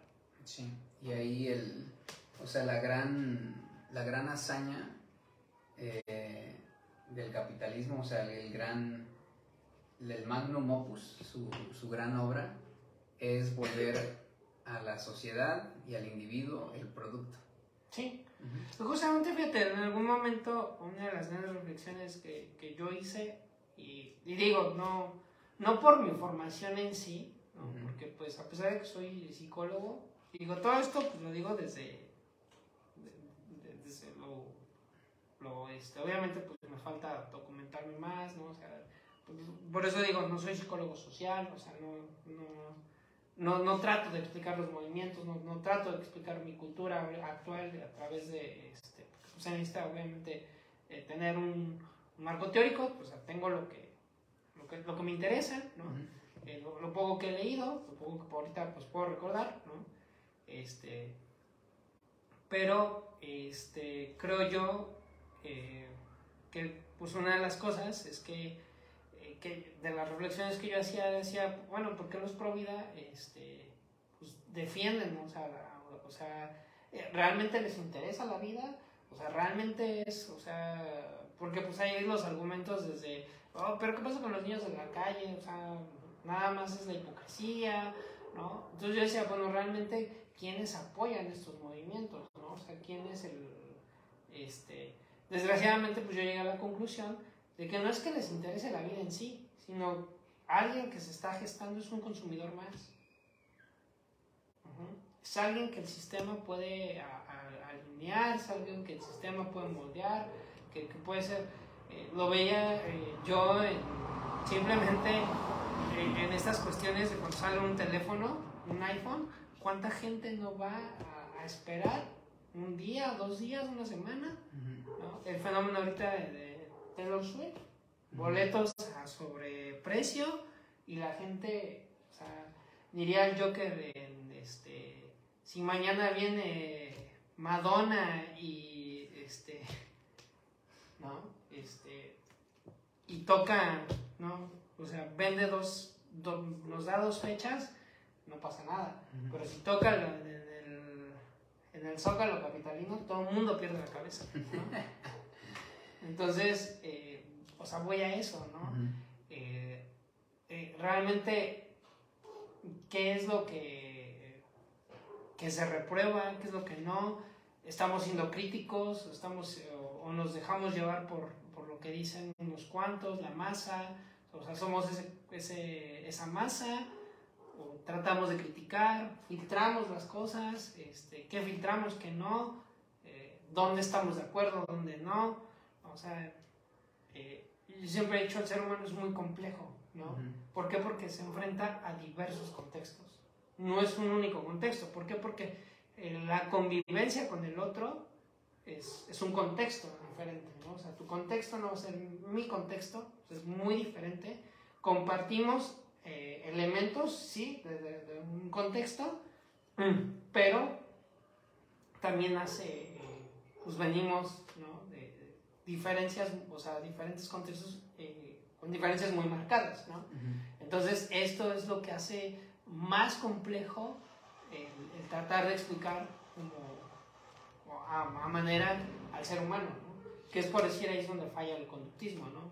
Pues, porque no toma, o sea, porque es ambientes controlados, pero no se puede controlar todo. ¿no? Sí. Si hay, si hay elementos que bien sirven del conductismo, en escuelas y todo, en grupos pequeños. Porque cuando lo quieres llevar como a, lo, lo, quieres magnificar, pues no, no, no, no, no tienes el mismo resultado, ¿no? Porque pues no todos tienen el mismo contexto, no todos tienen las mismas eh, habilidades, no todos tienen la misma forma de aprender, ¿no? O sea, te enfrentas a... Y creo que eso es lo, lo complejo, ¿no? Y creo que eso es la, donde la psicología pues, todavía este, pues está como en ese... Porque obviamente, pues ahorita los niños, lo que yo te decía, ¿no? Ya no se frustran, o sea, ya es en inmediato. La depresión que siempre ha estado, ahora es más evidente. no, ya tenemos más casos de depresión crónica. Este, entonces, pues, o sea, yo siempre he dicho, el, el con la psicología es que sigan apareciendo cosas, ¿no? Ahorita esto, ¿cuántos psicólogos no tratan de explicar lo que decía? algo tan... por, eh, ¿Por qué se compra, no? O sea, habrá un psicólogo que diga, ¿por qué están comprando pedos, no? ¿Por qué se están comprando fotos de pies? Ah, vamos a explicar esa parte de la mente que no se había explicado o que teníamos vaga idea, ¿no? El autismo hoy en día, eh, que ya, ya es más casos, ok, vamos a estudiar esta parte porque no se había estudiado. Y se siguen encontrando y se sigue teorizando y se siguen haciendo nuevas hipótesis, se siguen este, eh, argumentando, contraargumentando, diciendo esto sí, esto no. Ahí te va algo. Em, una vez vi un documental sobre el rock progresivo. Em, entonces el, el rock progresivo que nace mucho de... Entonces, hay, algo como que muy fascinante. Eh, y voy a tratar de llegar como al, punto así, así, como de manera muy, muy concisa. O sea, el rock de estadio, o sea, mencioné el rock progresivo y ya lo, lo deseché inmediatamente, pero el rock de estadio, o sea, el rock de Led Zeppelin, por ejemplo, el rock de Queen, genera como una contracultura eh, que, que se consolida y se llega a conocer como el punk.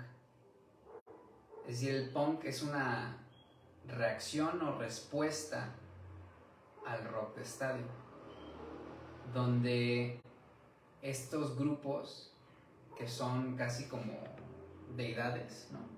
Donde están tocando en los foros más grandes del mundo, donde están llenando, eh, teniendo como un récord de audiencia eh, a niveles nunca antes vistos, donde se generan himnos, ¿no? Queen generando himnos, eh, Led Zeppelin generando, o sea, temas que son más grandes que la vida misma, o sea, cosas como Kashmir, ¿no? Que solamente se pueden apreciar así como decimos ahora, o sea, hay ciertas películas como el cine de Nolan que solo se puede apreciar en la pantalla grande, ¿no?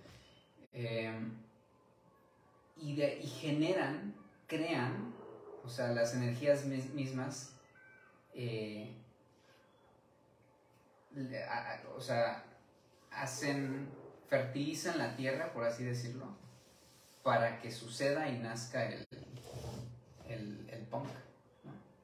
Entonces, el punk es la manera en que este ecosistema musical se equilibra.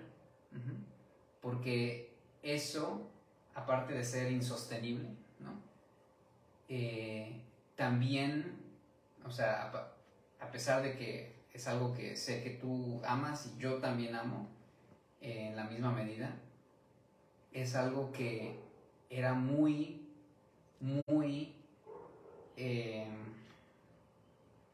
discriminatorio, de alguna manera. El rock de estadio era, era del hombre blanco nada más. Claro. Y las bases y la fundación de Led Zeppelin era música de negros, ¿no?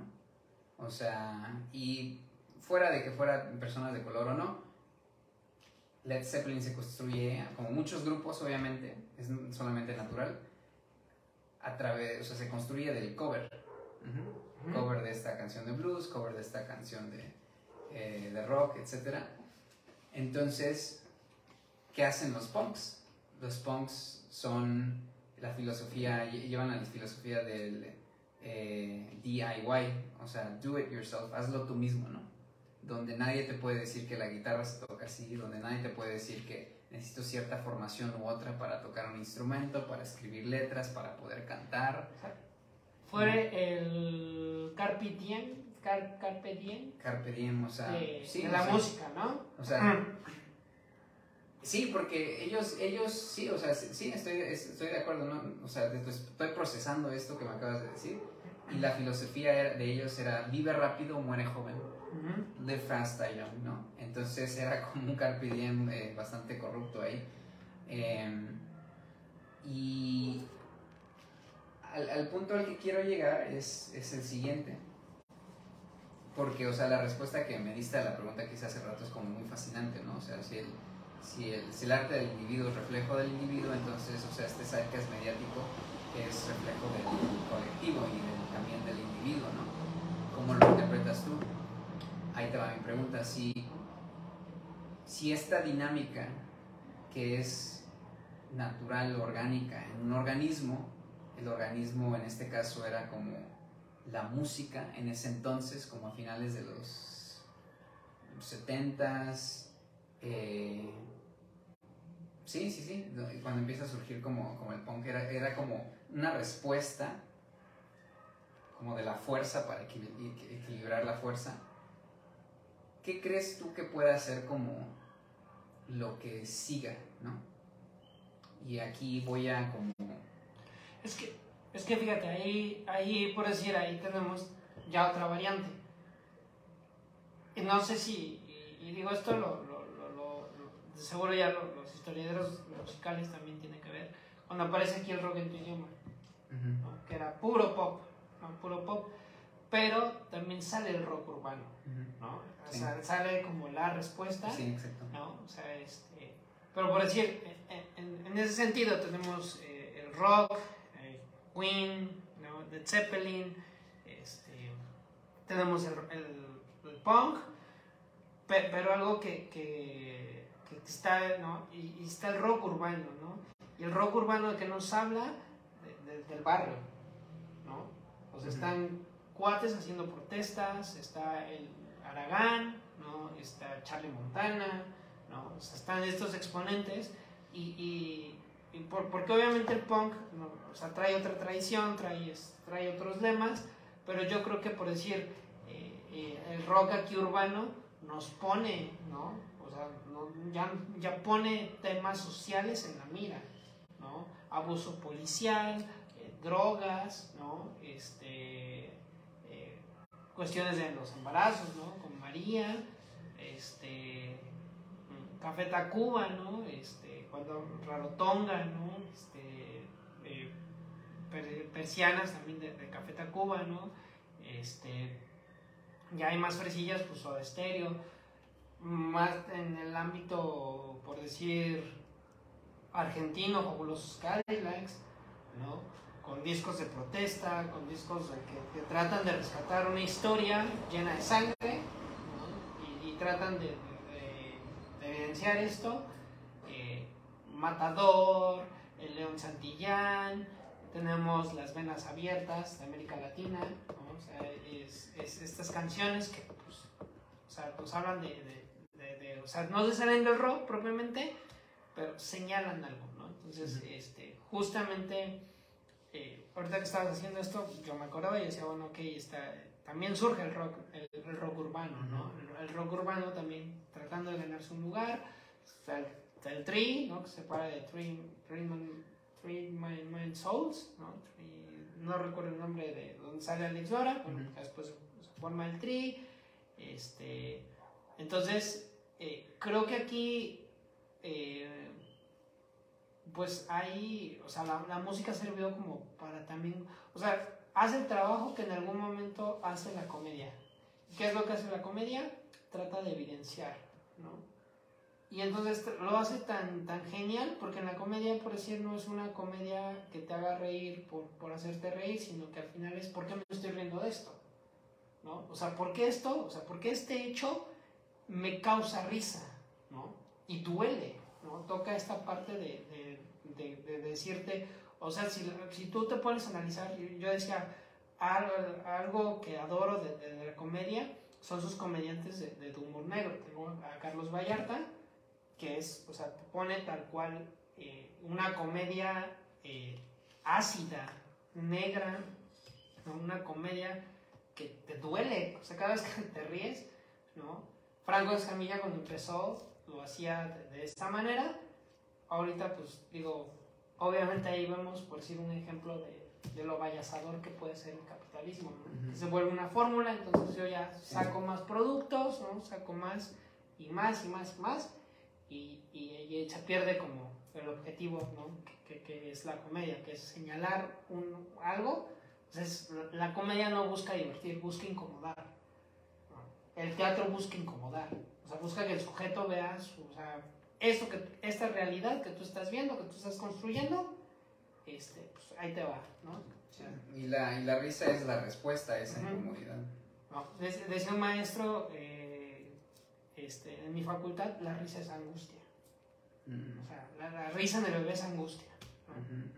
Entonces, y, es verdad, ¿no? ¿Qué pasa cuando, cuando te pasa un suceso? Te paras riendo, ¿no? O sea, cuando, porque dices, o sea, yo apenas tuve un accidente en una motocicleta y me, o sea, me, o sea, el primer momento que me vi, me levanté del piso, me reí, pero al instante que me dejó de reír, empiezo a llorar. Porque viene como, ahora ahí sí viene como esta, esta cuestión de, del sentido de, de chin, si no hubiera pasado, o sea, si hubiera pasado un coche y me lleva, o sea, ya haciéndome escenarios catastróficos, y ahí es cuando dices, soy finito, ¿no? Lo que tú decías hace rato, ¿no? Viene como esta este putazo de realidad que te centra y entonces la realidad es dolorosa. La realidad es dolorosa. La, realidad es dolorosa, ¿no? ¿Por qué la filosofía de repente los filósofos eh, dicen, güey, o sea, ya te traté de explicar, ¿no? El punk, ¿qué es lo que hacía, no? Señala, ¿no? Eh, cosas que no están bien, las, las, o sea, ahí están. Pero a veces no queremos ver. Y entonces nos enfrascamos en otras cosas por eso se le hace mucha crítica al pop. Porque el pop es todo color de rosa, o sea, todo, está bien. Pero ¿qué pasa cuando, cuando se vuelve insostenible? El caso más, más icónico, ¿no? Britney Spears. Sí, un, producto de, esta máquina de, de, o, sea, un o sea, Britney Spears es un claro ejemplo de, un producto fallido. O sea, yo tengo mucha empatía por, por Britney. Le fallamos a Britney todos como sociedad. Eh, inclusive eh, siendo muy conscientes y apreciativos de, lo, que nos aportó. Eh, yo soy muy fan de, Britney, pero sí, o sea, todos le fallamos a Britney, siendo ella un tipo de, de, experimento, un tipo de, creación, ¿no? Eh, o sea, Britney nos muestra qué tan insostenible, qué tan falso, qué tan artificial, qué tan deshumanizador es esta, es esta máquina eh, de producción mediática, ¿no? Producto del, capitalismo, eh, donde sí, o sea, hasta una persona puede ser un producto. Y, y fíjate, un poco, donde yo te decía, Madonna pasa por lo mismo. Madonna, eh, sus años, o sea, pero Madonna los pasa como una, una gran artista, como la reina del pop, ¿no? Este, no pasa por esto, a lo que voy es que tenemos a, una Britney que es como, dame una inmediatez, ¿no? te adaptas? Pues mueres, ¿no? La ley más fuerte, ¿qué es lo que hace Madonna? Ha tenido variaciones en estilos musicales pero Britney como producto de, no poder tolerar, de no poder esperar, de todo lo inmediato, entonces ya no, o sea, creo que ahí es donde se pierde, porque es, o sea, porque también hasta lo artístico tiene sus límites. Y el claro ejemplo es este, ya no producía, ya no, aparte la historia del papá, ¿no? Que, que la explotaba, ¿no? Este, pues que obviamente pues trata de amasar una fortuna a través de su hija, ¿no? Y entonces aquí lo artístico pues se va al... Sí, o sea, pasa al segundo plano. Pasa al segundo plano y pum, ¿no? Tenemos un descenso, no, puedo, no me puedo aventurar a decir, a, este, porque obviamente no, este, pero sí vemos así un, un pequeño desequilibrio, ¿no? Un pequeño, o sea, pum, o sea, mi realidad, por eso te decía esta frase, ¿no? La realidad no es bonita. La realidad no es bonita. la, realidad no es... Es cruel, ¿no? O sea, es eh, ver como el, contexto, tú decías, ¿le fallamos como sociedad? Sí, sí, hemos fallado. Este... Sí, o sea, le, fallamos en el sentido de que nosotros, o sea, lo digo como que de manera muy, muy general, ¿no? Eh, pero nosotros alimentábamos, o sea, le echábamos más leña a esa a, ese como, a esa monstruosidad, ¿no? Eh, que, que, toma a niños, ¿no? Porque Britney, Cristina, eh, ¿quién, ¿quién, más estaba por ahí? O sea, que, era, que eran niños, ¿no? O sea, que estaban apareciendo, aparecían en, en, este programa de Disney.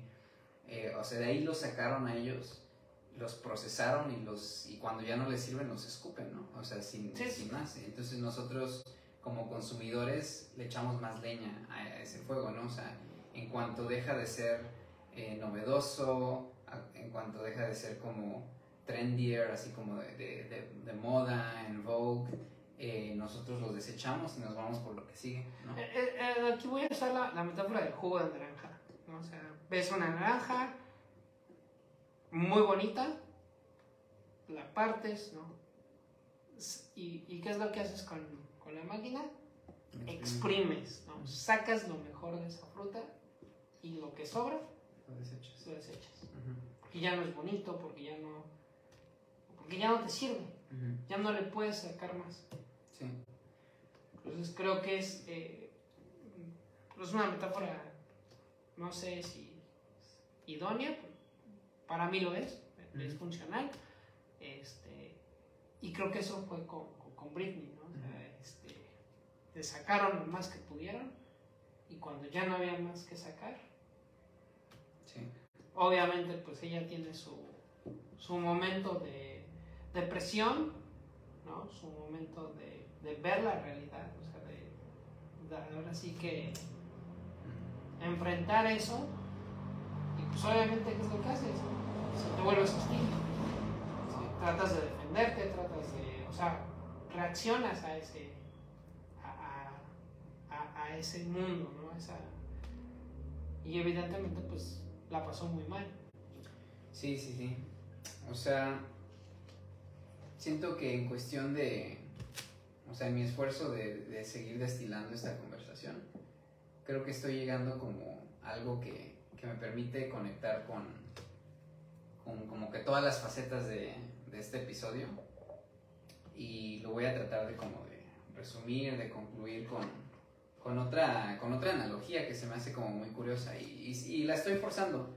Eh, nuevamente, o sea, tratar de forzar esto me, me, me permite darle sentido a, a, a lo mejor sucesos que no están conectados. De alguna manera trato de vivir mi vida como, o de interpretar eh, lo que sucede en mi vida como si fuera un sueño, ¿no? O sea, en un sueño es fácil decir, o sea, como al despertar, o sea, ¿qué representó esa persona o qué representó ese evento? O sea, ¿cuál es el sentimiento detrás de ello? ¿A qué te remonta, no? O sea, ¿a qué lo puedes conectar? Eh, como experimento o ejercicio espiritual o ejercicio creativo.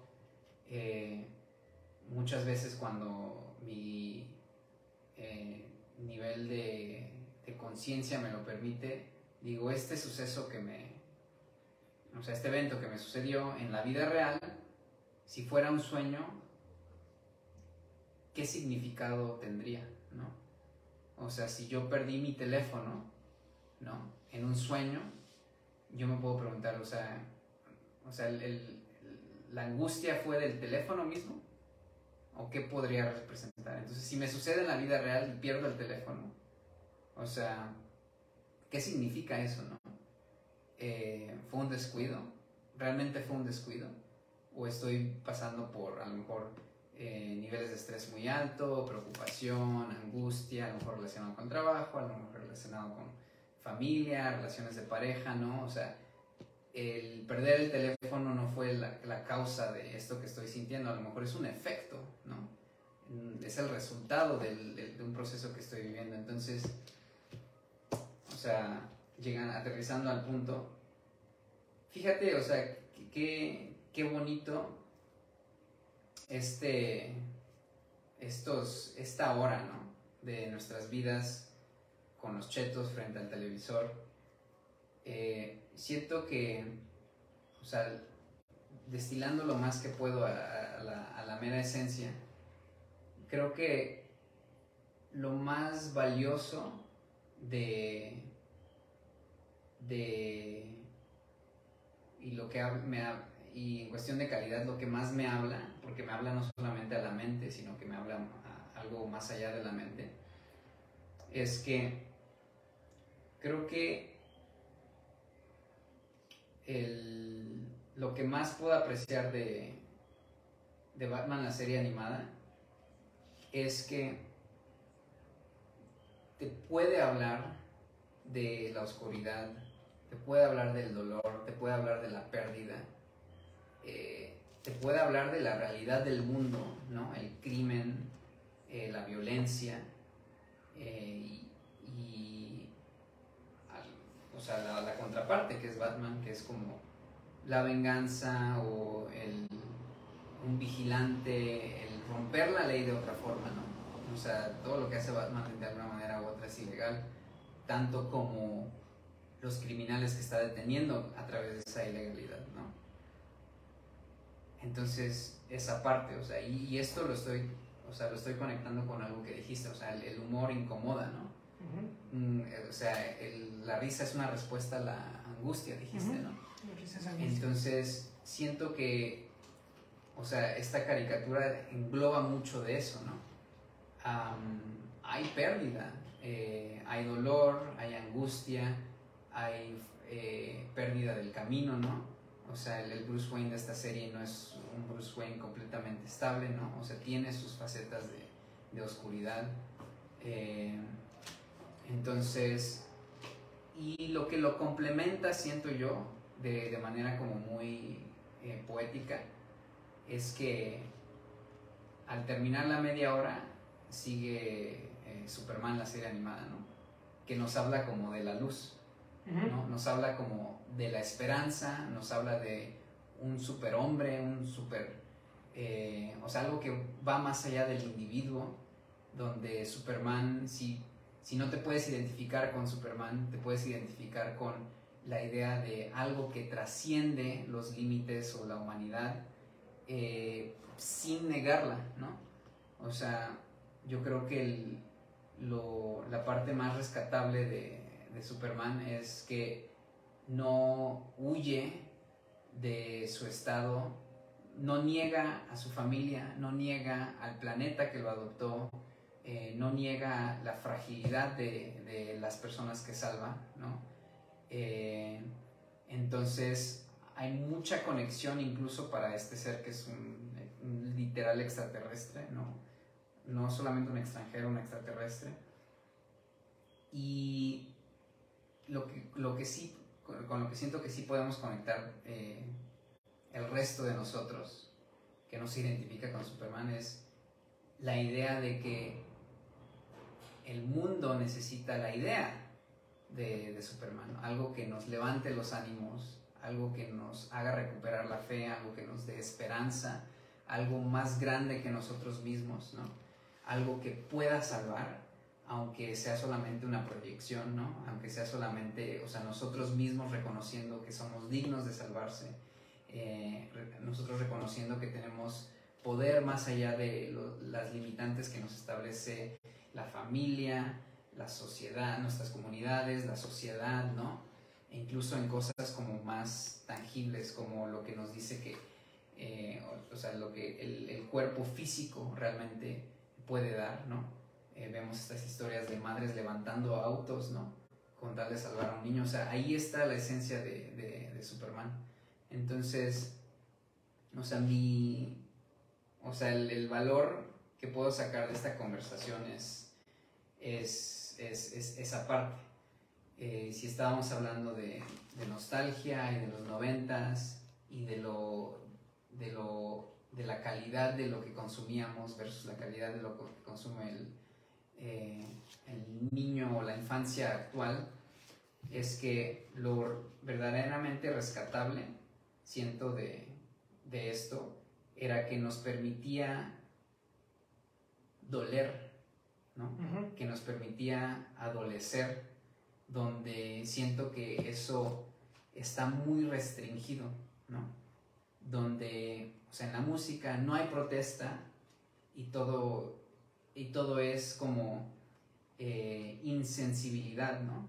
Donde no hay espacio para el dolor, donde todo es eh, tomar hasta emborracharse, drogarse, ignorar las responsabilidades que la vida nos exige, ¿no? Eh, vivir en un mundo de fantasía donde sí yo puedo llegar a la fama, donde yo puedo llegar al, exceso, donde no hay consecuencias de ello, donde si no puedo encontrar mi lugar en, la sociedad como más conservadora, más... Eh, yo puedo recurrir a, a lo mejor al narcomenudeo, ¿no? Y de ahí sacar, o yo puedo aspirar a ser un artista que que son nuevamente como experimentos de laboratorio, donde aquí tengo la fórmula y se la doy a esta persona y creo a Bad Bunny, ¿no?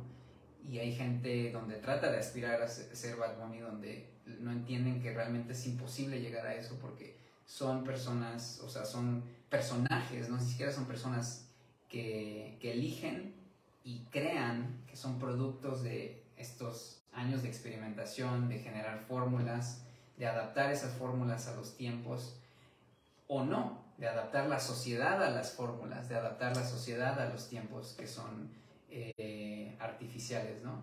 Entonces, o sea, eso es como que tratar de sacar algo eh, de, toda esta conversación, tratando de, cubrir todos los temas que, eh, en los cuales hicimos como parkour por aquí y por allá, es, es, es, eso, o sea, sí, sí encuentro una enseñanza como muy valiosa y, y es esa parte, o sea, el, si este zeitgeist mediático, si, este, si el arte que estamos generando eh, no nos permite conectar tanto con nuestra oscuridad, o sea, representada por Batman, o sea, el dolor, la angustia, la pérdida, eh, el área más gris entre el bien y el mal, ¿no? Y si tampoco nos permite eh, conectar con esta parte más aspiracional, ¿no? con el superhombre, eh, con lo sobre natural, ¿no? Eh, con cuestiones como más intangibles como la fe, eh, el camino, la luz, la verdad, o sea, este, esta, representación crística de, de, este personaje, Superman, siento que no tiene, bueno, o sea, entonces aquí mi subjetividad completa, ¿no? Mis límites me dicen que no tiene valor para mí, ¿no? No tiene valor en, creo que en ningún sentido, ni en lo intelectual, ni en desarrollar lo emocional, ni no puedo encontrar como la parte más eh, espiritual en ello. Y sí lo puedo encontrar en, estos, en estas dos caricaturas y, en mucho de lo que hablamos eh, sobre nuestra experiencia de ser como niños de los noventas, eh, porque le hace falta esa esencia. Y justamente, fíjate, a mí Superman no me gustaba, no, carecía de sentido. Y ahorita con lo que tú me estás platicando, con lo que tú me estás eh, contando a través de, esta analogía que haces, claro, Superman es la esperanza. Y fíjate, me, me, gusta, me agrada esta idea, porque sí, mm, eh, Superman, más allá de la fuerza, más allá de sus superpoderes, tiene un sentido con, o sea, tiene un sentido de, con la Tierra, con quien lo protege a él y, y él ahora devuelve esta, ¿no? esta protección a, al mundo que, que, lo adopta. Entonces, eh, fíjate, esa, parte no, no había pasado por mi mente. Eh, creo que ahora tengo que volver a retomar a ver Superman, ¿no? Porque es cierto, ¿no? o sea, Batman muy oscuro, Batman el crimen, Batman, o sea, eh, super varos, super putazos, super historias muy... Eh, personajes muy bien desarrollados, con, con, traumas muy específicos, ¿no? Y Superman es como esta esperanza, ¿no? Superman es como... como y, y, esto, ¿no? De, decir, después de, de, Batman venía Superman, eh, esa esperanza, ¿no? O sea, al final, al final todos estos matices de oscuridad, ¿no? Este, van pasando y al final que tienes es un rayo de, de luz, ¿no? Sí. El, el, el superhombre, ¿no? Sí. En la búsqueda de, de, toda esta mierda, puede sobresalir el superhombre a través de, sus, de su propia moral, sus propias creencias. Sí. ¿no?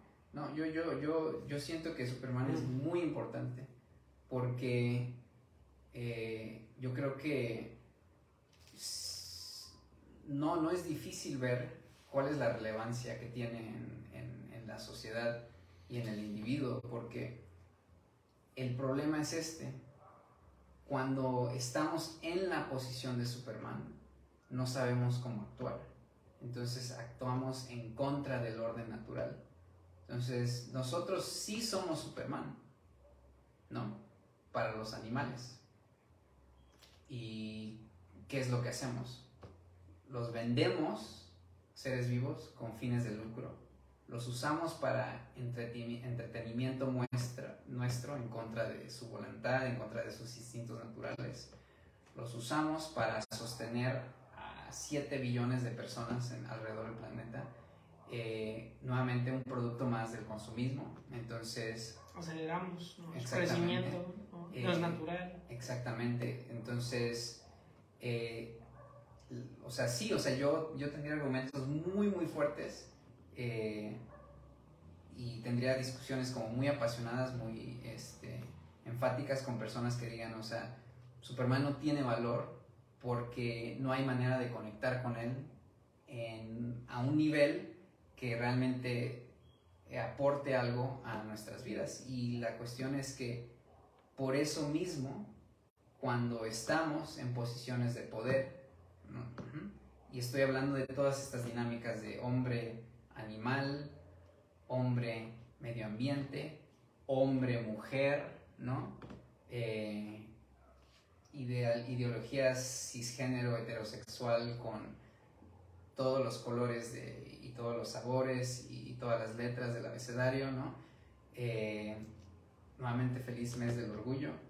Eh, o sea, siempre que pones al hombre en una posición de poder, saca a relucir sus verdaderos colores, ¿no? Entonces, el poder corrompe, el poder absoluto corrompe absolutamente Y eso siento que es la gran moraleja de Superman, que rara, de la cual rara vez se, se habla, ¿no? Entonces el no poder conectar con este personaje nos lleva a estas situaciones donde existe el abuso del poder, existe la corrupción, existe entonces, o sea, el no reconocer eh, a Superman crea el mundo de, de, Ciudad Gótica, el mundo que vive siempre bajo la tiniebla, la oscuridad. El, el, mundo que crea a, a través o o sea, toma a las personas más brillantes de sus campos, a todos los doctores y científicos que mencionaste, a los políticos, a todas las personas que pueden hacer el cambio para el bien y, las corrompe completamente, ¿no? Porque nunca aprendieron eh, la lección de la lección y la, o sea, la enseñanza que nos deja Superman, ¿no? Se puede ser frágil y sensible y aterrizado incluso cuando uno es invencible y vuela sobre los demás y tiene el poder eh, para destruir el planeta entero. Entonces... Palomita para Charlie. porque, yo porque, porque no tuvimos esta conversación antes para poder como prepararme. ¿no? Este, yo era una de esas personas que decía súper toroleco. Súper hueva. Súper hueva. ¿no? Este, pero ahora que lo veo, o sea, gracias por, por prestarme estos lentes, ¿no? Con, con el que estás viendo eh, esta figura emblemática del superhéroe. Y, y, y, gracias por, o sea, por, por redirigir mi atención, ¿no? A, a, esta figura, verla desde una nueva perspectiva, quitarme de donde estaba, o sea, te agradezco Charlie, de verdad. Eh, porque creo que así se generan los conocimientos, ¿no? Eh, algo que quería decir hace rato cuando me haces la pregunta es, eh, para los psicólogos que están viendo esto, mi opinión no representa la comunidad, las opiniones de la comunidad de psicólogos, o sea, es solamente mi humilde opinión, mi humilde saber. Yo siempre, como el Sócrates, este, pues solo sé que no sé ni madres, este, estoy en constante aprendizaje. Eh, todo esto que, tenemos pues, lo, hacemos desde una eh, plática iniciática, ¿no? Con la finalidad de que llegue alguien y nos diga, ok, eh, así como ahorita Charlie lo hizo, o sea, mover perspectivas, porque creo que así se gesta, así se, se, hace un verdadero conocimiento, sino no nomás decir, tal autor dijo esto y tiene que ser así, ¿no? Es como, mover perspectivas, moverte desde donde estás, quitarte de tu zona de confort y decir, ok, yo no estoy de acuerdo por esto, y entonces, porque así, sea, porque así se crea el conocimiento, así se cambian los paradigmas, ¿no? O sea, llega alguien más y dice, ¿sabes qué? Está muy chida tu teoría, está muy chida tu idea, pero dejaste de fuera estos elementos. Entonces, cuando, cuando yo digo, gracias por prestarme estos lentes, por moverme de perspectiva, es esto, tener un nuevo conocimiento. ¿Por qué? Porque a partir de ahora voy a ver a un Superman, voy a, voy a retomar la serie, voy a ver esta, eh, con esta nueva mirada y entonces voy a empezar a dar un nuevo sentido. Y entonces sí, puedo darlo, aterrizarlo a los temas donde no quería aterrizarlo. para mí no, no había un lugar para Superman, ahora es como darle esta oportunidad y, y pues ver qué sale, ¿no? Este, eh, fue un gran episodio, este, porque curiosamente para los, los que no, pues no están tras bambalinas, la idea era hablar de estas dos series, o sea, hablar de Batman y Superman, pero obviamente pues nos, nos piramos por, o me, piré ahí, porque pues yo soy como el que más se desvía de, a veces de los temas. Eh, pido perdón, Charlie, porque a veces este, no, no, o sea, creo que, creo que, o sea, no hay, creo que, o sea, por otra parte, o sea, como complementando ese punto, no tendría por qué haber como un, un hilo dominante, ¿no? En, en, los episodios. Siento que, que eso, o sea, o sea, curiosamente, o sea, está esa parte que a lo mejor busca más organización, como más dirección, pero bueno, o sea, acabamos de hablar justamente en dónde termina eso, ¿no? O sea, en, eso es lo que crea al Bad Bunny, eso es lo que crea situaciones imposibles de alcanzar para estrellas como Britney Spears, ¿no? Esa, esa de que hay una fórmula, hay que seguir la fórmula y esta es la mejor manera que, que existe para hacer las cosas. Entonces, siento que, eh, que sí hay como un, una, una cazuela, un caso, un, un pot, no sé cómo se dice pot, de, de, oro al final del arco iris para aquellos que, se, que puedan soportar como estos giros inesperados, eh, de estos saltos de tema, estos giros inesperados. Eh, para quienes puedan llegar hasta el final de este episodio, siento que es, es uno de los, de los más valiosos, porque son, realmente fue para mí muy enriquecedor, ¿no? Eh, yo creo que me, me, retó en muchos aspectos, ¿no? Diciendo, o sea, trata, trato de, de darle sentido a las cosas que tú dices, incluso cuando no están como del mismo lado de donde, yo estoy viendo, porque cuando se, o sea, si, si se logra eh, integrar eso, si, si, se logran conciliar, conciliar eh, estas paradojas, ¿no? Ahí es donde está el verdadero crecimiento, ahí es donde está el verdadero conocimiento. Entonces, yo, o sea, yo no puedo decir eh, menos que tú que o sea, que he aprendido algo en este episodio que me has hecho pensar, que me has sacado de, de, de a lo mejor de posiciones más cómodas que tenía sobre eh, ciertos, no, pues, ciertas caricaturas, ciertos contenidos. Mucho eh, también está basado en nuestra memoria, ¿no? O sea, no, no, no, vimos todas estas caricaturas que mencionamos antes de, de este episodio en preparación para, entonces mucho tiene que ver con nuestra subjetividad, e incluso en los momentos donde eh, estaba buscando objetividad, eh, no puedo escaparme de esta parte que es como solamente mi interpretación de las cosas. Y, fíjate qué curioso, porque hicimos lo, lo, del Superman, ¿no? En este ejercicio de, de, Porque no es imponer una idea sobre la otra, ¿no? Sino es conciliar, ¿no? Es Superman, ¿no? Como tú lo ponías, como super... O sea, puedo dominar el mundo si yo quiero, pero concilio con el, con el ser humano. Exacto, sí, Entonces, eh, se puede converger. Y, y, eso, es, eso yo siempre he dicho que es lo, lo, maravilloso, ¿no? O sea, donde no haya, eh, o sea, donde haya puntos de vista que se contraponen, que se contrapuntean y puedan llegar como acuerdos, ¿no? Porque es un nuevo conocimiento, ¿no? Porque se genera una nueva línea, ¿no? Una nueva idea, ¿no? Que decir, esta, o sea, esta idea es la más chida porque la, la pienso yo, ¿no? Creo que ahí pues lo único que se hace es como enemistar o distanciar a las personas. Entonces el, poder como movernos de, de, de, nuestra zona, ver otras perspectivas, nos permite ahora sí ampliar este, nuestra visión del mundo, conciliar. ¿no? Este, entonces, eh, otra de las cosas que, que me, me, gustaría, bueno, ya para ir haciendo como como el cierre, eh, este, fíjate, eh, esto es como una, eh, estos ejercicios que hacemos se me figuran mucho a, a, una lectura de Edgar Allan Poe, a un cuento de Edgar Allan Poe, porque Edgar Allan Poe se arranca con un, con un tema, te explica algo, te introduce como este hilo conductor, ¿no? que, como lo hicimos, desarrolla la historia, ¿no? Se va por otros lados y el final es ¡pum!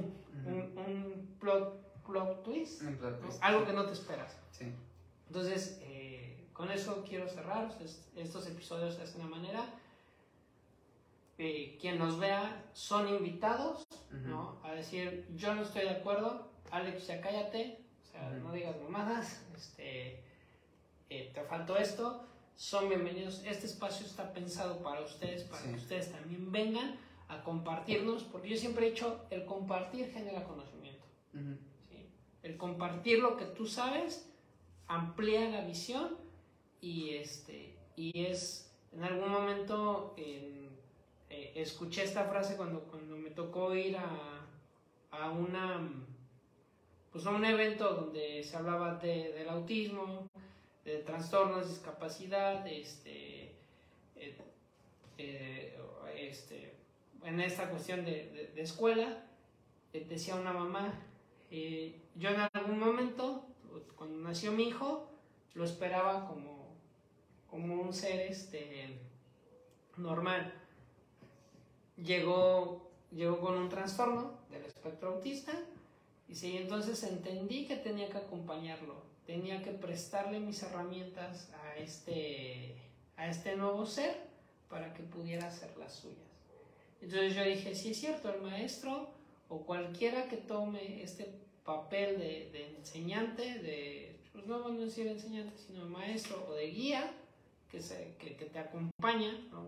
este, por eso es el maestro, porque el maestro es quien te acompaña, no en un sentido escolar solamente, sino Jesús era maestro, Buda era maestro, Sócrates era maestro, eh, ¿no? que es como el que te acompaña, el que deja que te expreses, pero te va como guiando, ¿no? te va prestando parte de, su, o sea, parte de sus herramientas para que al final tú puedas hacer las tuyas y puedas entonces darle una interpretación a esta realidad. Entonces, maestros que están allá afuera, que están escuchándonos, ese también es su espacio. Vuelvo a hacer la invitación. Y si quieren venir, si quieren contraargumentar, si quieren decir estoy de acuerdo, no estoy de acuerdo, es válido. ¿sí? Porque esos espacios son para generar conocimientos. Sí. Entonces, Charlie, no sé, ¿con qué cierras hoy? Mm, cierro con, ya para no este, repetirme ni profundizar donde ya no hay donde más escarbar. Eh, creo que esta, esta plática, aunque es la más diferente de las que hemos tenido, siento que es la más representativa de, cómo son las pláticas cuando no estamos grabando. O sea, no hay un tema y decir, ah, pues nos vamos a sentar a hacer esto, sino que surge algo y surge otra cosa y surge otra cosa y surge otra cosa. Y, entonces siento que esto es como, eh, aunque siento que es, va a ser como ciertamente decisivo, ¿no? Porque podría confundir, ¿no? Eh, siento que es como el más genuino, porque sí, o sea, tomó la forma que tomó y, sin embargo en el cierre eh, creo que, tuvo el mismo tipo de, eh, como al fin sí llegamos a la meta, porque la meta era eso, la meta era retarnos, enriquecernos y tratar de conciliar con, o sea, con, con todo lo que despertó eh, durante el camino la, la conversación. Entonces, eh, sí, yo creo que cierro con eso y a lo mejor con que eh, una buena idea para, para memes este meme donde está el auto así como sobre la autopista está la intersección, o bueno, estos dos caminos, ¿no? Entonces, del lado izquierdo va a ser como este, el tema del podcast y del lado derecho, y así está, está dando como la, la, vuelta este, el auto en el meme, este, como que todos los otros temas que tocamos, ¿no? los existenciales, ¿no? Pop, cultura pop. y fíjate, eh, no sé, y esto es a manera de, de propuesta, eh, no teníamos pensado un nombre, ¿no? Evidentemente, ah, este, eh, pero ¿por qué no ponerle este el Yang, o sea, el camino del héroe, Jin Yang, nostalgia, tiempos modernos. Nostalgia, tiempos modernos, O sea, ¿no? Como nostalgia de todo esto negro y tiempos actuales o tiempos modernos o modernidad. Este, es, pues, es una idea, Charlie, lo, dejo a tu, a tu siempre bien criterio, bien formado criterio. Este, y pues Charlie, yo me voy agradecido, como siempre, con, pues, con las personas que nos dejaron entrar a sus hogares, ¿no? Donde sea que estén, si están en el tráfico, si están en la cocina, si están, pues simplemente pasaron y dijeron, a ver, vamos a ver de qué están hablando estos manes, ¿no? este, estaban por ahí viendo el Facebook y dijeron, a ver, este, pues, vamos a ver qué onda. Muchas gracias, agradecido con ustedes por, por prestarnos, este, por escucharnos en este, en este tiempo. Charlie, agradecido contigo porque siempre las pláticas que tengo siempre me dejan pensando, siempre me, me van orientando, ¿no? este, me van centrando nuevamente, me llevo nuevos retos, ¿no? es como retomar esta parte de la psicología social para poder en algún momento ahondar un poquito más. Este, y pues me, me, llevo una nueva perspectiva de Superman. y eso lo agradezco infinitamente. Sí. Eh, pues muy bien. Entonces creo que con eso eh, podemos hacer simplemente el, el, comercial, que es muy, muy rápido. Eh, un agradecimiento por las 564 vistas que lleva nuestro podcast en YouTube. Un total de 41 horas de escucha. 41 horas que le robamos a la humanidad y nunca podemos regresarles. Por eso mismo el agradecimiento genuino y profundo y, más extenso que, ustedes puedan este, eh, realmente concebir. y al mismo tiempo eh, reforzar esta invitación que hace Alex a participar. Eh, y la primera participación y la más sencilla es que se puedan suscribir al, al podcast en Spotify, al podcast en, YouTube. En YouTube específicamente, el 81% de estas escuchas eh, no están suscritas. Es decir, pasan, nos visitan y se retiran. Entonces, si algún alma eh, gemela que llegó hasta el final del episodio, hasta los comerciales, no está suscrita, ahora es el momento. Eh, incluso si quieren refutar todo lo que se presentó, eh, la suscripción les va a permitir este, eh, poder llevar un, debate y un diálogo extendido a través de las semanas, porque estamos aquí este, eh, una vez por semana, excepto cuando no estamos una vez por semana. Y finalmente agradecer a las 104 escuchas globales de nuestro episodio, nuestro podcast en Spotify y en todas las plataformas de audio que, que, que tenemos en las que estamos presentes. Y por último, preguntarle a la gente bonita de, de, Bélgica, de la ciudad de Bruselas, qué, qué chingados está sucediendo, porque aquí Alex eh, me indica el, reporte de, de eh, RSS, RSS, que nos escuchan más en Bruselas que en la ciudad de Cuernavaca. Verde. Entonces, un saludo hiper caluroso por allá, porque aquí está haciendo un calor de la chingada. Em, y preguntarles qué, qué, hay de bueno en Bruselas y, cuál es la razón de nuestra afinidad. nuestras llamas gemelas están, están en Bruselas. y también saludos a la ciudad de Ashbourne en Estados Unidos, que aparentemente también nos escuchan más que en la ciudad de Cuernavaca. Em, muchas gracias a todos ustedes. Y, y, y aquí me, me gustaría este, pues decir como dice mi comediante favorito, este, saludos a Bruselas, la tierra que me vio nacer. Carlos Vallarta, si ves esto, este, pues un saludo. Estás Soy, invitado, este, estás invitado a, a, venir aquí a hacer, a hacer comedia. Eh, bueno, ¿no? A, contarnos un chisme, ¿no? este, chismecito. Un chismecito, charla chisma con nosotros. Este, soy gran admirador tuyo. Eh, no, por favor, no me demandes por usar este tu frase, ¿no? Este, pero es que es algo bien icónico, ¿no? Cuando dice, voy a ir a Cuernavaca, la tierra que me vio nacer, ¿no? Este, pues yo digo, saludos a Bruselas, la tierra que me vio nacer, ¿no? Y, mi segundo hogar, ¿no? Ahorita porque pues gracias por escucharnos. Sí. Este, y pues bueno, la carta está ahí, ¿no? La, la, la, carta está sobre la mesa, la petición ya se hizo, Charlie. Ya, este, pues nos vamos agradecidos con el de arriba, con la gente, con la gente bonita que nos escucha. Este, pues hay un humilde, una humilde suscripción que les sobre para estos, estas pobres almas en pena que andan, este, pues deambulando ahí de, ¿qué sería?